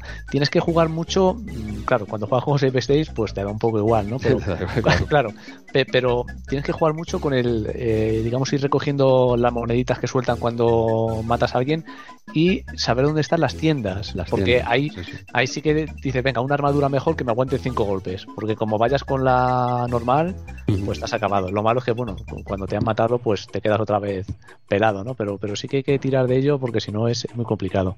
Sí, sí, sí. Mira, eh, referente a eso que comentas de, de, las armaduras, esto es algo el, es bastante recordado este juego, sobre todo por los colores de las eh, armaduras. O sea, son eh, diferentes, mueres con diferentes golpes. Dijéramos que hay, mira, las tengo aquí apuntadas, os lo comento, si acabaremos antes. empiezas con la armadura morada, que esa con un golpe y ya estás. Luego pasas a la armadura verde, dos golpes, la azul, tres golpes, la plateada, cuatro, la de color oro, cinco golpes, y luego la mejor eh, armadura de todos es la negra, de seis golpes. Entonces, el, sprite del personaje veréis en algunas capturas que está de un color o de otro, ¿no? Porque depende de, pues eso, eh, depende del color que tengas de armadura, pues es más potente y tus golpes también son más potentes. Pero básicamente es, la defensa, ¿no? Los golpes que requieren para que te maten. O sea que si vas con la plateada, por ejemplo, hasta que no te den cuatro veces, no muere el personaje, ¿no? Y esto es bastante característico de, este juego, recordado sobre todo por eso. Tú a veces ves capturas, yo me pasó aquí, digo, hostia, aquí está en verde, aquí está azul, ¿qué pasa? ¿no? Y estaba, son los niveles de, armadura.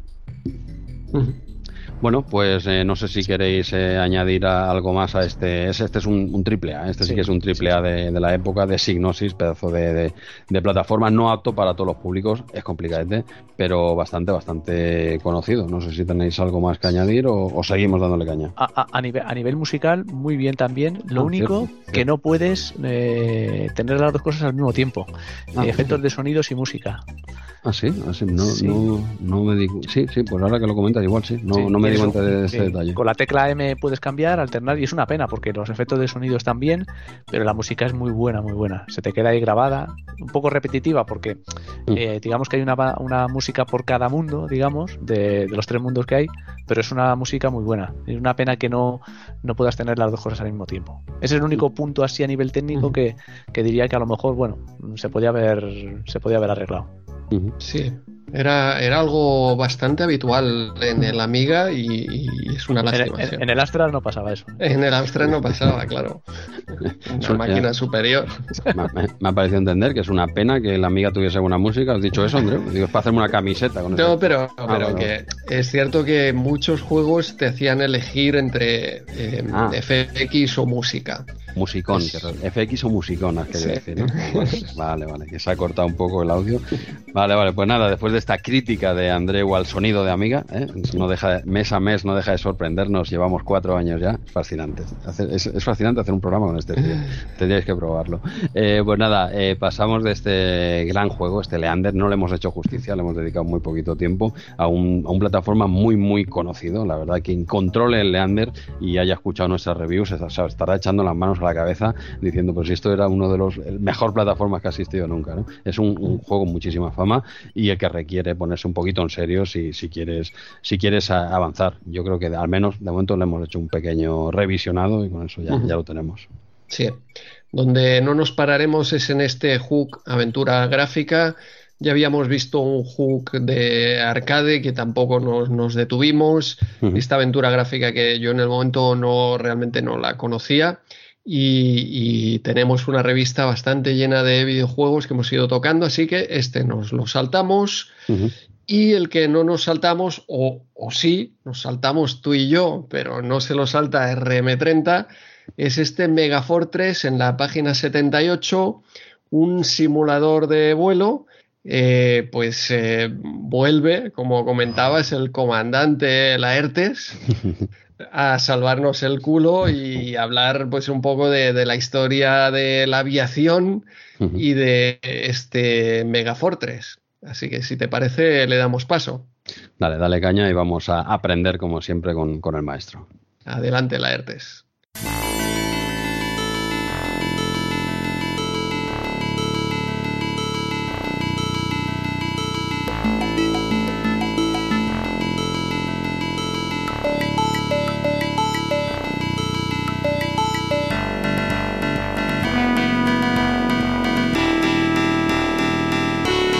Hola amantes de los simuladores, bienvenidos un mes más a Con alas y a lo loco, esta sección que me dejan hacer Jesús y Andreu en, en RM30. Y hoy por fin eh, voy a estar en la misma revista que ellos, porque en esta, esta revista 52 tenemos de nuevo un simulador. Y además, menudo simulador. Un juegazo no apto para todos los públicos, vamos a decir, porque es el Mega Fortress. Eh, bueno, lo primero decir que por supuesto tenemos un artículo a fondo de nuestro amigo Juanjo Fernández en, en la revista que recomiendo, bueno, si, si, os, interesa el tema, os recomiendo leer porque eh, una vez más es un artículo de 10. Poco más puedo añadir a, ese artículo, salvo quizás la perspectiva a día de hoy. El, el Mega Fortress, seguramente la mayoría de vosotros ni os sonará este juego, porque yo creo que, bueno, por sus particularidades, pues no fue un, simulador muy conocido, pero la verdad es que es muy bueno.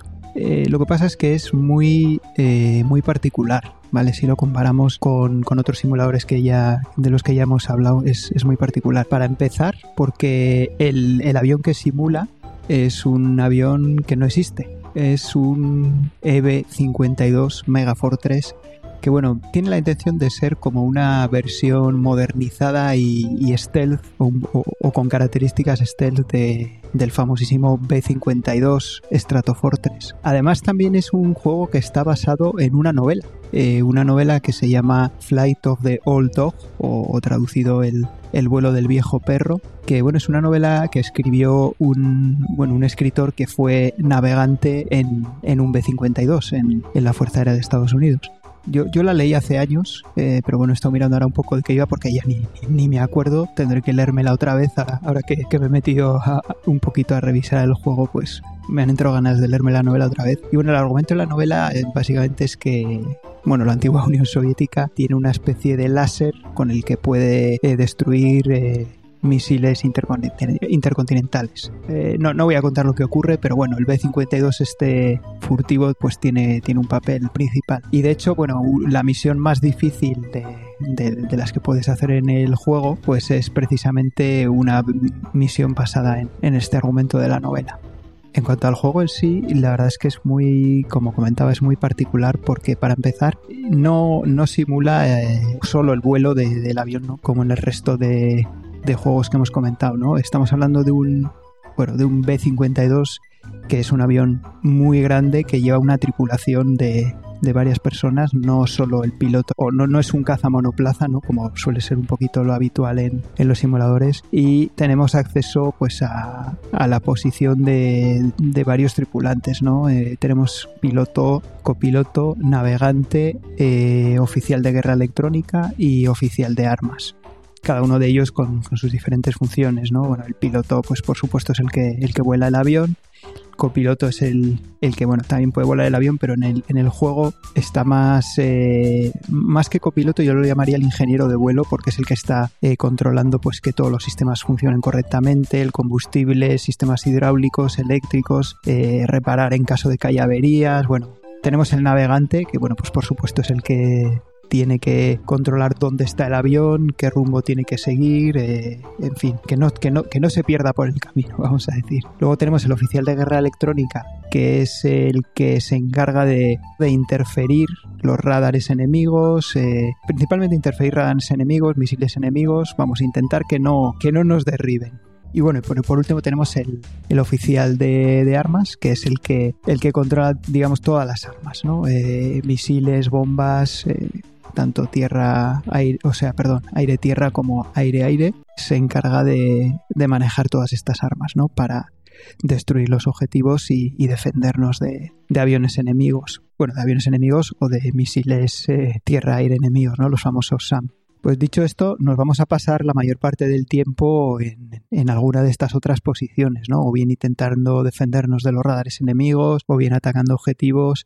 Y, realmente en el puesto del piloto vamos a pasar muy poquito tiempo. Además, yo creo que, que el modelo de vuelo por lo que he estado viendo y por lo que recuerdo, pues era bastante pobre, ¿no? No es lo principal de este juego. O sea, digamos que, que lo que simula, más que el vuelo en sí, es los sistemas que tiene un, un, un, bombardero como, como es el B-52, ¿no? Que, que, bueno, se me olvida decir, pero es un avión muy, muy antiguo, está diseñado en los años 50, pero mm, se ha ido, bueno, de hecho está todavía en servicio a día de hoy y se le, bueno, todos los sistemas electrónicos, armas y demás se le han ido modernizando, pero lo que es el, el diseño básico es de, desde los años 50.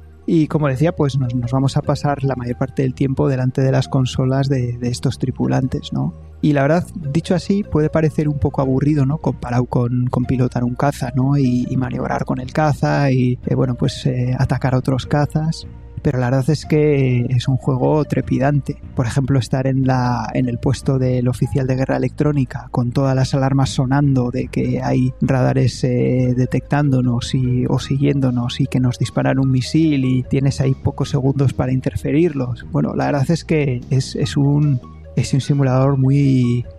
Vamos, que estás en tensión completamente. Bueno, cuando estás en territorio enemigo tienes los nervios a tope, la, el, el, corazón a tope y bueno, intentando hacer un, todas las tareas de todos los tripulantes a la vez, porque claro, evidentemente en el simulador tú haces las tareas de, de todos estos tripulantes, ¿no? que en la realidad son, son, varios, son varias personas, no, no una sola. Eh, es cierto que claro, el juego por supuesto está simplificado ¿no? con, con respecto a lo que es manejar un, un B52 de verdad, pero aún así ya digo que, que, es muy emocionante y no tienes, cuando estás en territorio enemigo, no tienes un segundo de respiro. Además, también yo creo que es uno de los primeros simuladores en los que, en vez de usar el teclado ¿no? para las distintas funciones, usas el ratón y los interruptores están físicamente en la pantalla. Entonces, por ejemplo, si en un simulador habitualmente pues para bajar el tren de aterrizaje es la G, pues aquí no, aquí tienes que ir con el ratón y pinchar el, el, interruptor en la cabina que baja el tren de aterrizaje, ¿no? Y así con la mayoría de, de los interruptores.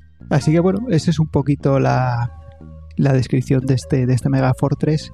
Es cierto también que a día de hoy pues lo que decimos siempre, ¿no? Esto está muy, muy desfasado. Mm, se puede jugar un poco por, por interés histórico, ¿no? Para ver cómo, cómo era si no lo conoces. O, bueno, o si lo conoces pero ya no te acuerdas si quieres recordarlo. Pero hoy en día mm, no, no merece la pena tampoco jugarlo una grandísima noticia que hicieran un, una versión actualizada de, o una versión moderna de este Mega Fortress con la tecnología de hoy en día, porque podría ser la leche. O sea, yo, vamos, yo fliparía con, con, una versión moderna de este, de este Mega Fortress, que yo creo que, la verdad es que así pensando, yo creo que no hay nada parecido. Yo diría que no. Nada, si me está escuchando aquí algún desarrollador de simuladores, pues nada, que coja la idea y, desarrolle algo similar. Así que, bueno, nada más, os dejo aquí con, con el resto de, del podcast y yo me voy a mi EB52 a ver si consigo destruir el láser este en, en la misión El vuelo del viejo perro. Hasta el mes que viene.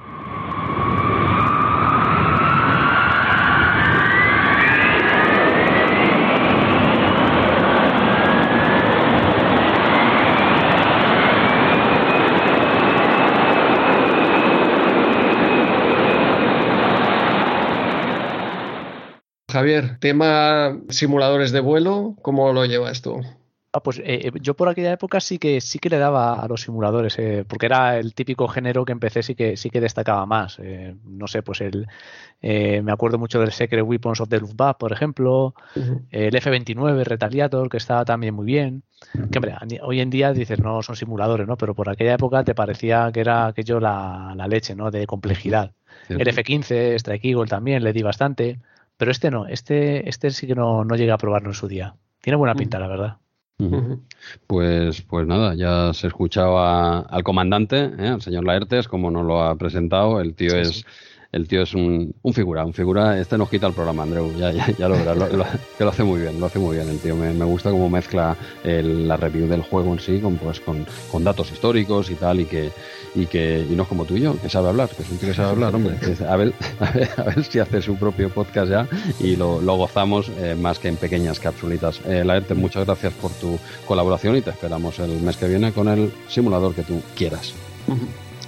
¿Y nosotros acabamos ya la revista o, o qué? ¿O aquí hay videoconsolas y, no, y nos paramos? Es que, es que me da miedo, me da miedo. Yo es que he quedado, ¿sabes? Y ahora os veo que los dos os vais a calentar con el siguiente mega juegaco que viene ahora, por sí. supuesto, pero veo que los dos vais con ganas. Yo, los juegos míos, los míos de este número ya están hechos, por lo tanto, hasta aquí RM30 para mí y os escucharé en iVoox, porque veo, eh, os digo, a los dos os digo, eh, mirar el reloj luego la gente, se, luego la gente se nos queja, que tal y que cual.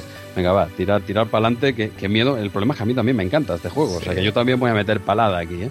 Pero dale, dale, dale a este pedazo de juego. Yo creo que para mí es el, el juego de esta revista, el gran juego de esta revista, en la sección de videoconsolas volvemos a nuestra querida Game Boy. Ahora sí, este mes sí, ¿eh? Sí, sí, sí. En página 83 tenemos Super Mario Land, juegazo de plataformas, espectacular, muy, muy divertido.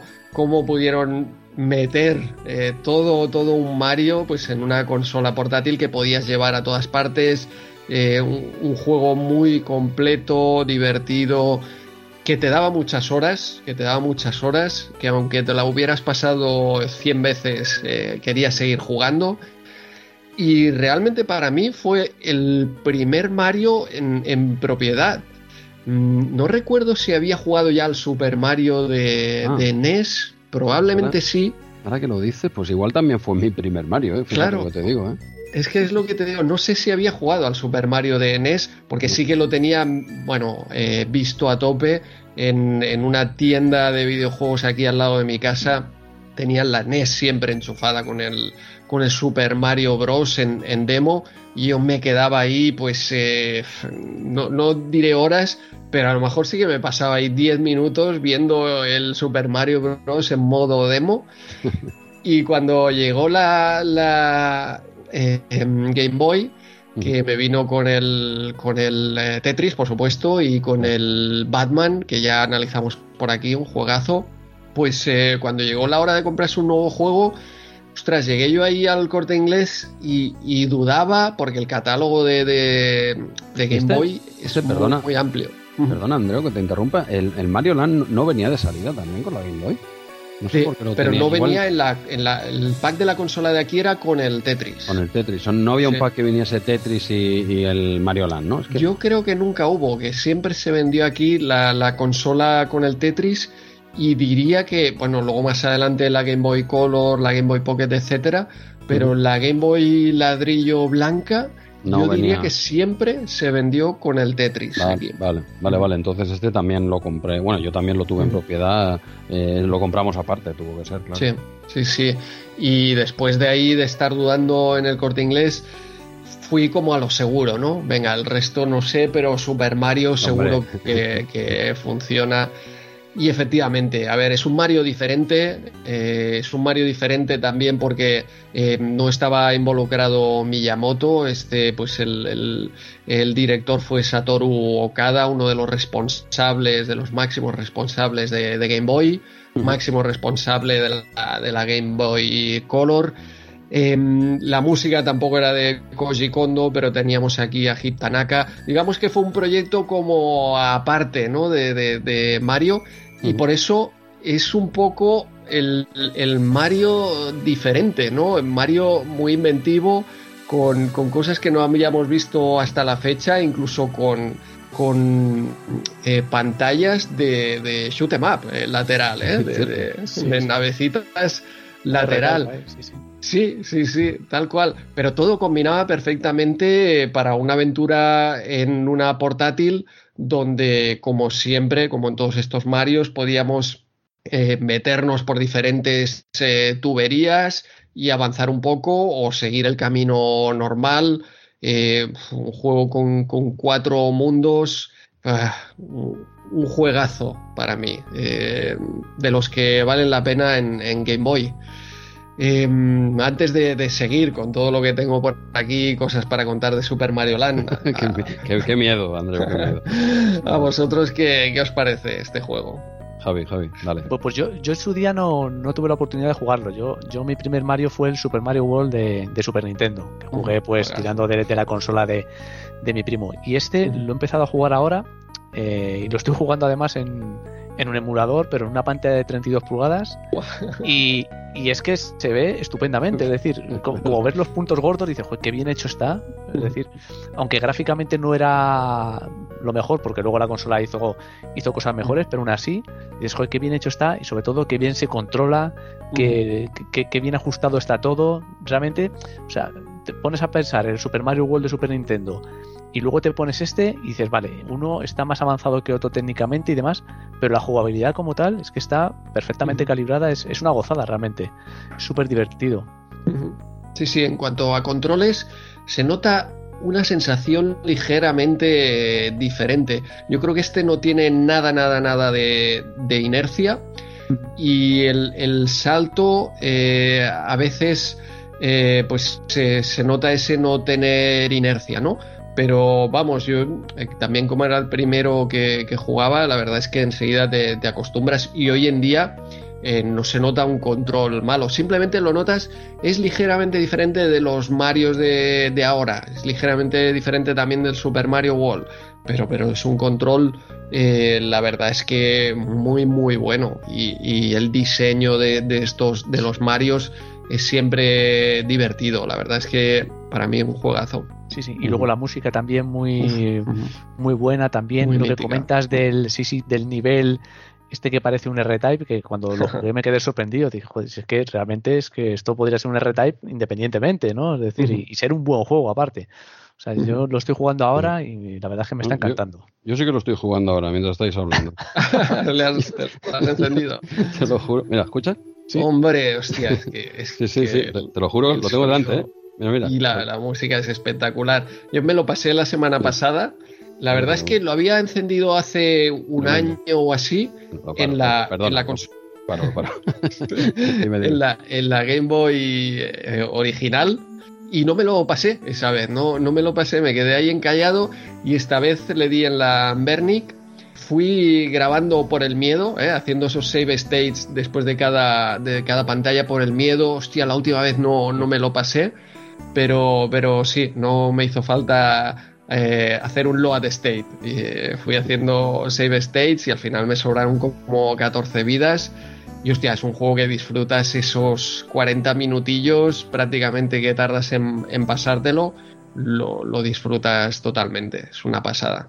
Este juego, este juego es, es atemporal. ¿eh? Bueno, ya, ya, lo comenté alguna vez, creo que cuando subíamos a, al camping, no hemos tocado camping, Andreu. Este, Venga, ahí es el momento. Es el momento de meter camping, pero esto ya lo había contado, ¿eh? esta película. Y era que en el trayecto ¿eh? de, de, nuestra, que vivimos más o menos por la misma zona de la ciudad, subir al camping, ¿eh? pues más o menos tardábamos eso, ¿no? Una horita o tres cuartos o lo que sea, ¿no? Pues era, yo tenía el trayecto ya calculado ¿Vale? Yo era, ya entraba ahí y caía al Mario. O sea, cada vez que subía durante una buena temporada, era cada vez del viaje de ida o el de vuelta, o los dos, me hacía el Mario. ¿eh? Era, eh, mis padres encantados de que durante una temporada no di por saco en el coche. Me iba ahí y me ponía el jueguecico en la, en la Game Boy. Y, y, sí, sí, o sea, cada vez, cada semana que subía. Y subíamos semanalmente. Este juego me lo he pasado tropecientas mil veces.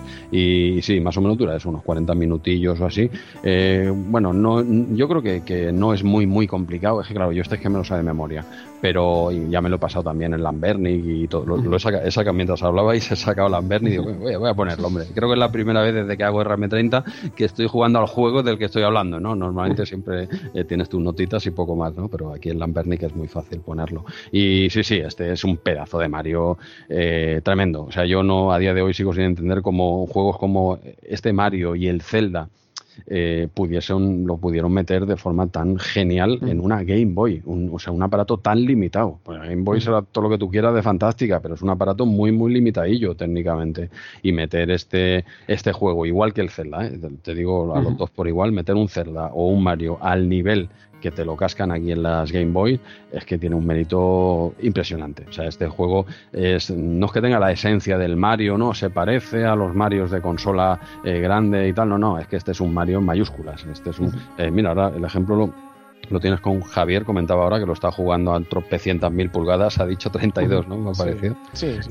Y se, y se, puede jugar, quiero decir que ese es un juego. Yo creo que creo que luce más en una pantalla pequeñita. Yo lo tengo aquí emulado con su fósforo verde, con su eh, a lo Game Boy clásica de toda la vida. Pero bueno, que este juego te lo pones en pantalla grande y se puede seguir jugando. Nada que envidiar a los Marios de al Super Mario World, incluso Super Mario World es mejor juego, no eh, vale que nadie me entienda mal, ¿eh? mucho más completo. Por lo, y claro, tiene una máquina mucho más potente, pero es que la Game Boy es, es muy muy inferior a una Super Nintendo y tiene un Mario que está a la altura altura del Super Mario World, para mí el mejor juego de, plataformas que yo he jugado, que nadie se me enfade, ¿vale? y, no, no, este, este juego es que lo tiene todo. La pantalla esta que comentabais de, de em y tal, está bien, está bien, pero tampoco diría yo que, que, si no lo hubiesen puesto tampoco hubiese pasado nada. ¿no?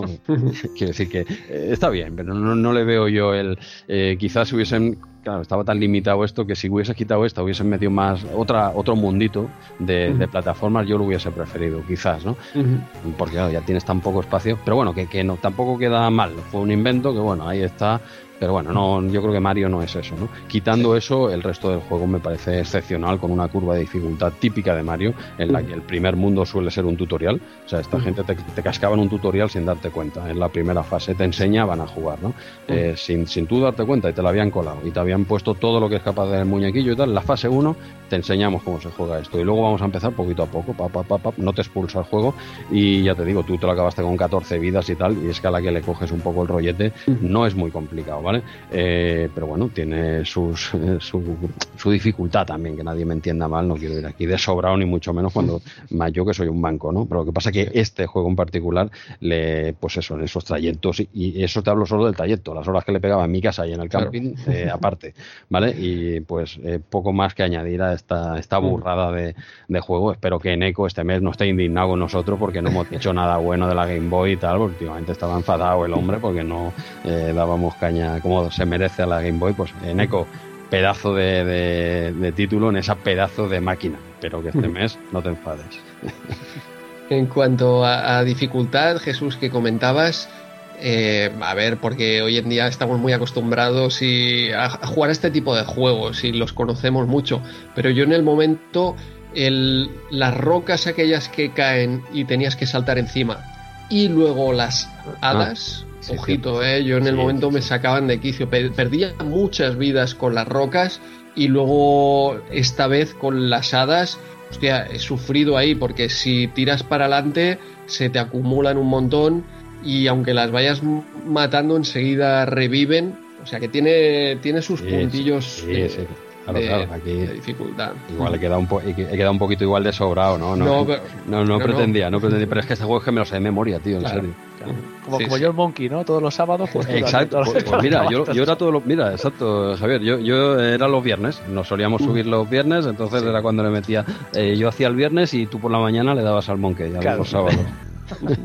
pues más o menos, no te creas que coincidiría la fecha, ¿eh? por ahí andaría la cosa. ¿eh? Pasabas el testigo y yo ya. Exacto, y tú seguías y luego los domingos habíamos quedado que le dabas al The Fate of Atlantis, ¿no? Sí, sí, Genial. No, pedazo, pedazo de juego. Yo es que poco más voy a añadir, a, darle, darle vosotros caña, bastante cascado yo ya con otros juegos que he tocado, por este, que no voy a decir nada malo, quitando, que no es malo, ¿eh? quitando esa fase del, creo que era una avioneta o un submarino, no sé qué. Hay, hay una de, sí, una de cada, ¿no? una de cada. o, era, los, o son todos submarinos. Ahora, hostia, ahora, pasé la semana pasada y, y ahora eh, quizás sí sí que el primero es en el aire y, el, y luego la siguiente es en el, es que sí, sí, igual en el agua. Lo que pasa es que la, máquina es parecida, o sea, el submarino es parecido a lo que lleva en el aire, si no es lo mismo, creo. Es muy, muy parecido y la fase es la misma. Evidentemente han cogido ya el motorcillo que hayan tenido para eso, le han cambiado los gráficos de fondo y tal. Igual era una de avión y otra de submarino, puede ser, puede ser. Pero bueno, que ya te digo, eso que no está mal, pero mm, para mí es lo, la única pega, entre comillas, que yo hubiese puesto un, un mundo más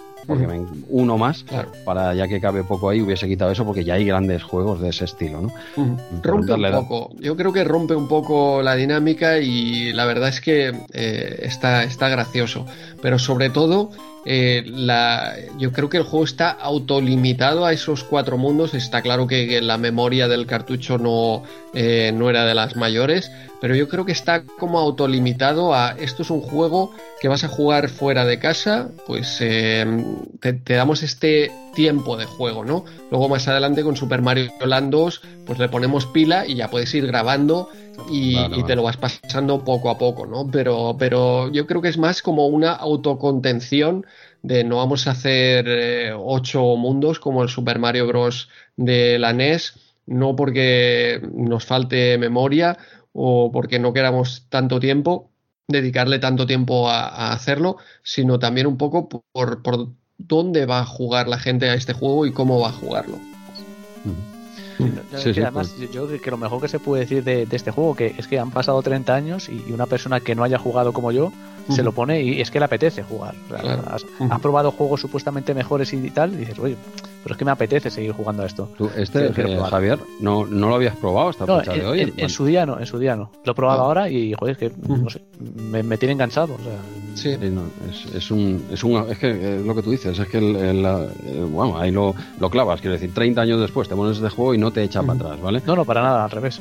Sí. Es más que esto te lo coge un chavalín, bueno, un chavalín, yo tuve 40 tacos ¿no? también, te lo coge a día de hoy y es que te, y es que te enganchas y ya te digo, para mí gana en el sentido de eh, en portátil. Yo es que este, porque lo conocí en portátil, lo jugué en Game Boy y ahora lo tengo en esta pequeña Claro. Y tal, y se ve en verde y todo en pequeñico y tal, y ya es el juego que yo jugué. Claro, este no lo veo yo en pantalla grande, pero como tú dices, se puede jugar sin ningún tipo de problema. Sí, sí, sí. No, es y, que- y- y- y además que, que se ve mucho mejor de lo que de lo Sí. que uno sí porque uno dice Buah, se van a ver los píxeles muy grandes y tal pero es que no sé es que está bien hecho es que lo, lo ves y no no lo echas Una preguntilla, Javi. Eh, ¿Lo Sí. ves en pantalla y tal? Vale, en grande y tal. ¿Con el filtro verde o no? ¿O lo ves en blanco y negro, dijéramos? nada como me lo pone el emulador En blanco y negro, entonces. sí sí sí no yo creo que tiene filtro eh tiene filtro si se ve como la pantalla eh se ve como Es la pantalla con los tonos verdes. sí sí sí sí Ah, vale, vale. Bueno, es que sí, hay que verlo como, Sí, aunque sí, sea en sí, grande, pero sí. con su tono de Sí, Game sí, sí, Boy. sí, Bien, sí. bien. Blanco y negro no, no. ¿Ves aquí que en, la- en las capturas se ve como amarillito y todo? No, no. Se Sí. ve, Ah. se ve realmente verde. Ah, bien, bien. Genial. Sí. Em, y hablábamos de, esta aventura en portátil. Ojo que el Super Mario Bros.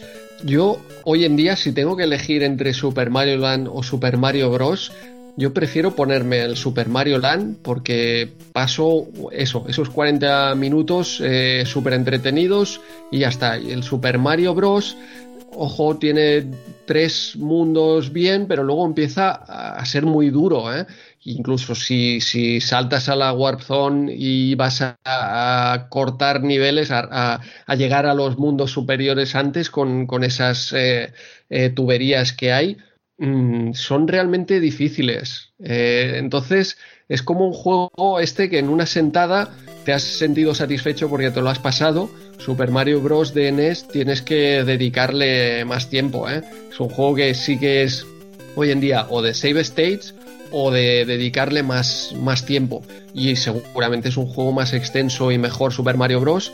Pero, ostras, yo eh, prefiero jugar a, a Super Mario Land. O paso Este- un rato mejor con el, con el Super Mario Land. Sí, son, es lo que decías tú al principio, ¿eh? Andreu, son en el concepto. O sea, el otro está pensado para hacértelo poco a poco, eh, guardando lo que tú quieres y tal, y este es un concepto más de, de echar un rato pues en el transporte público y te lo puedes pulir, ¿vale? Es de más de una tirada y el otro es de ir haciéndolo poquito a poco. Yo también me quedo con Super Mario Land, por, evidentemente. Eh, no sé, no sé, ¿queréis seguir dándole cera al juego o qué? Vosotros, vosotros mismos. Mira, yo última anécdota y ya cierro este juego. Eh, comentaba que me lo había comprado ahí en el corte inglés, el Super Mario Land. Luego es el típico que vas intercambiando y en uno de esos intercambios, pues eh, al final no sé qué le sucedió al chaval al que se lo había dejado. Eh, Era un compañero de- del equipo de básquet. Y, y nada, hostia, después de, hostia, devuélvemelo, tal. Voló. Sí, sí, sí, te lo, te lo devuelvo. Ay, se me ha olvidado, ay, no sé qué. Tal, Al final ya tuve que ir a casa, ¿no? A picarle ahí. eh, Ah, va, venga. es el momento de volver ese Super Mario Land. Y algo le habría sucedido porque mm, yo le entregué el Super Mario Land, la versión de, de aquí, de, de Herbe, y me llegó pues la caja en versión inglesa. Así que no sé cuántas vueltas dio mi Super Mario Land, pero al final volvió otro Super Mario Land. Afortunadamente sí que recuperé el, el cartucho, pero ya con, con la caja inglesa. O sea, le tocó a los padres de este chaval comprarte otro juego Sí. porque este lo habría perdido o lo habría roto. Algo así, o lo dejó a alguien más, ¿eh? Lo- era lo- aquello que tú vas eh, de sub- carátula. subarrendando el juego. sí, sí. No, bueno, al menos, al menos te llegó. Al menos te llegó. Eso es, ese es de los Sí, que sí. recuperé porque, hostia, el Zelda Link to the Past, ese no, no lo recuperé, se lo dejé a un compañero.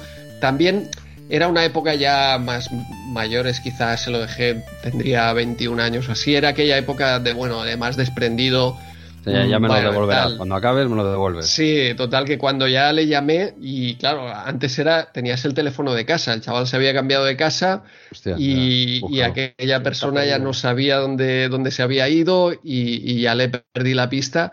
Y hostia, un Zelda Link to the Past eh, eh. original del momento con, con el mapa, etcétera. La primera versión, no la versión luego que, que salió, eh, no sé cómo le llamaban aquellas, no era Platinum, pero era ya eh, cuando habían vendido un montón. Pues, eh, hostia, ahora valdría mucha pasta Sí, ese, ese. Zelda. Mm. Pues nada, ¿alguna cosita más, Javi, del Super No, Mario nada más, Land? nada más. Yo a, a disfrutar con él ahora, a descubrirlo de, de cero, casi como Sí, sí, eh, disfrútalo, lo, ya verás que no es muy largo al final. Y más si vas guardando y tal, verás que no, no es muy largo, pero, pero lo vas a. Bueno, ya, ya lo estás conociendo, Sí, sí, sí. Lo, lo vas a gozar, es un pedazo de juego atemporal.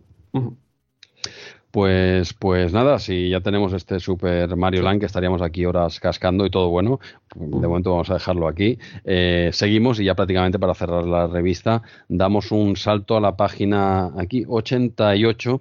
Eh, eh, He probado los tres, eh, sección Arcade Machine. He probado los tres, bueno, he probado, he probado. El, el Terminator 2 y el, cual, y el Space Pirates.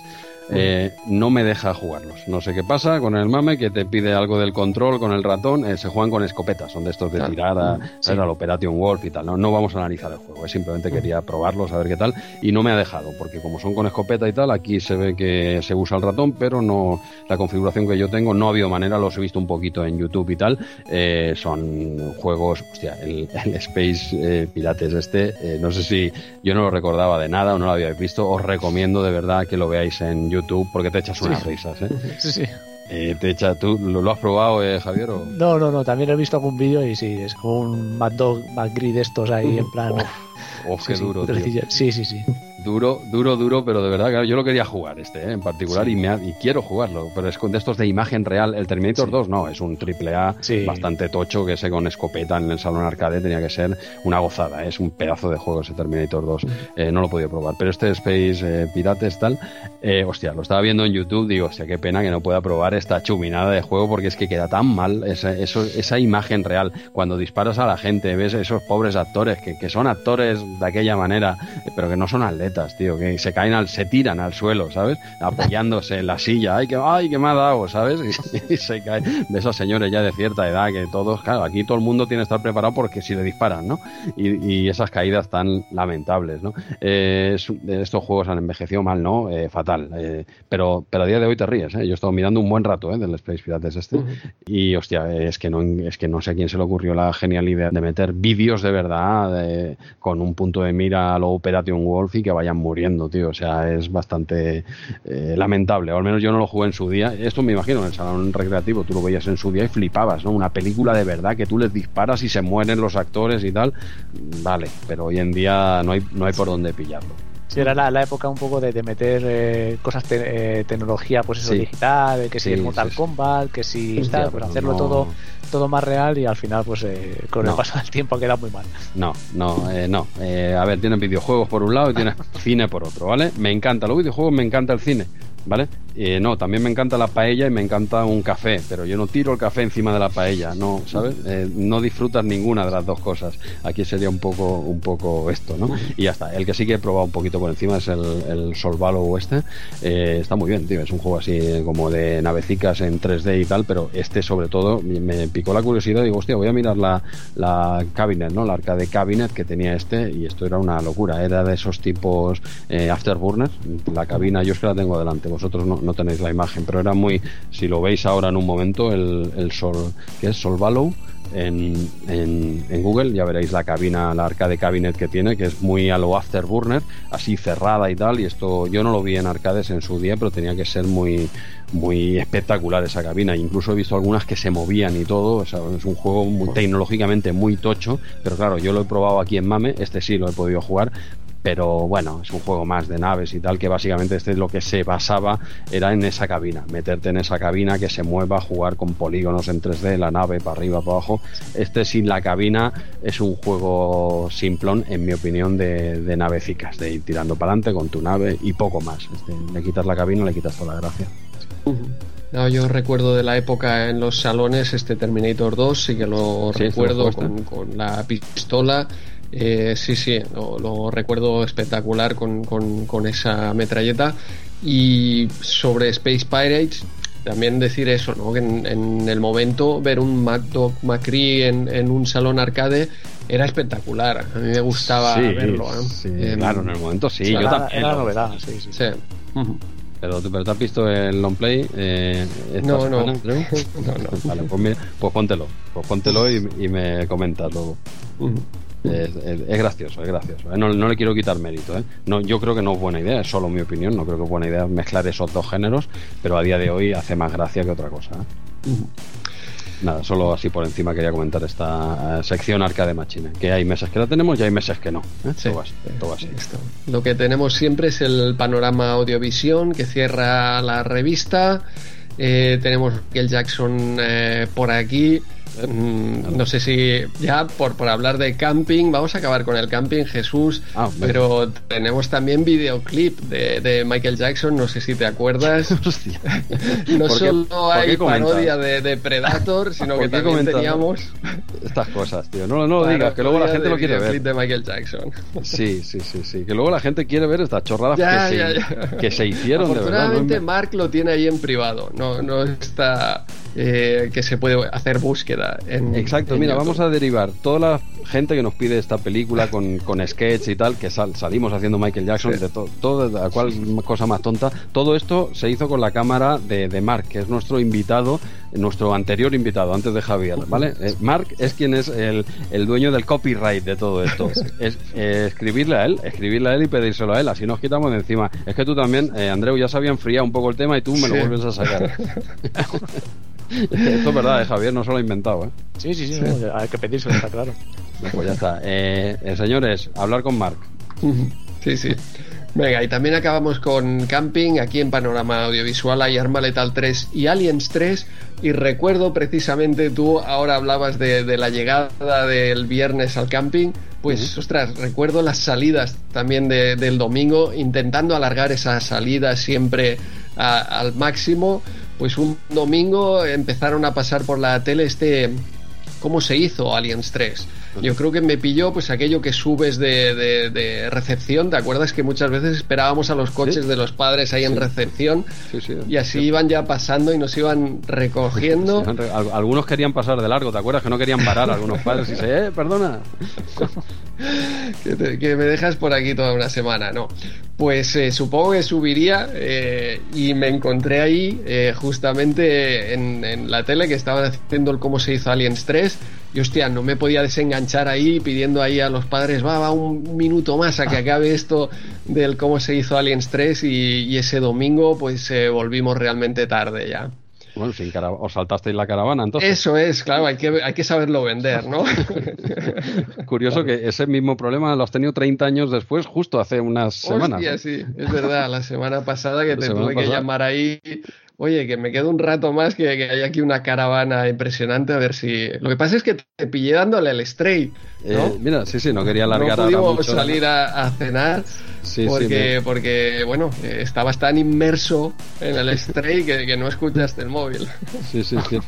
esto hace una semana que esto fue en julio, ¿eh? que, sí, que estabas tú por aquí, que me llamaste, estabas con, la mujer y tal, me llamaste para ir a cenar, digo, oye, así hacemos tiempo por, por eso, porque había caravana en la autopista, digo, si te quiero venir a cenar, y, y de esto me di cuenta esta llamada eh, a los tres cuartos de hora, una hora después, porque estaba, estaba, no, esto no es coña, ¿eh, Javier, estaba jugando al, al estrella, al, gatico, al, juego del gatico y tenía el móvil en silencio en el comedor y tal, y cuando salí ya a las diez y pico de la noche vi la llamada de este hombre, digo, sí, ya, buena hora.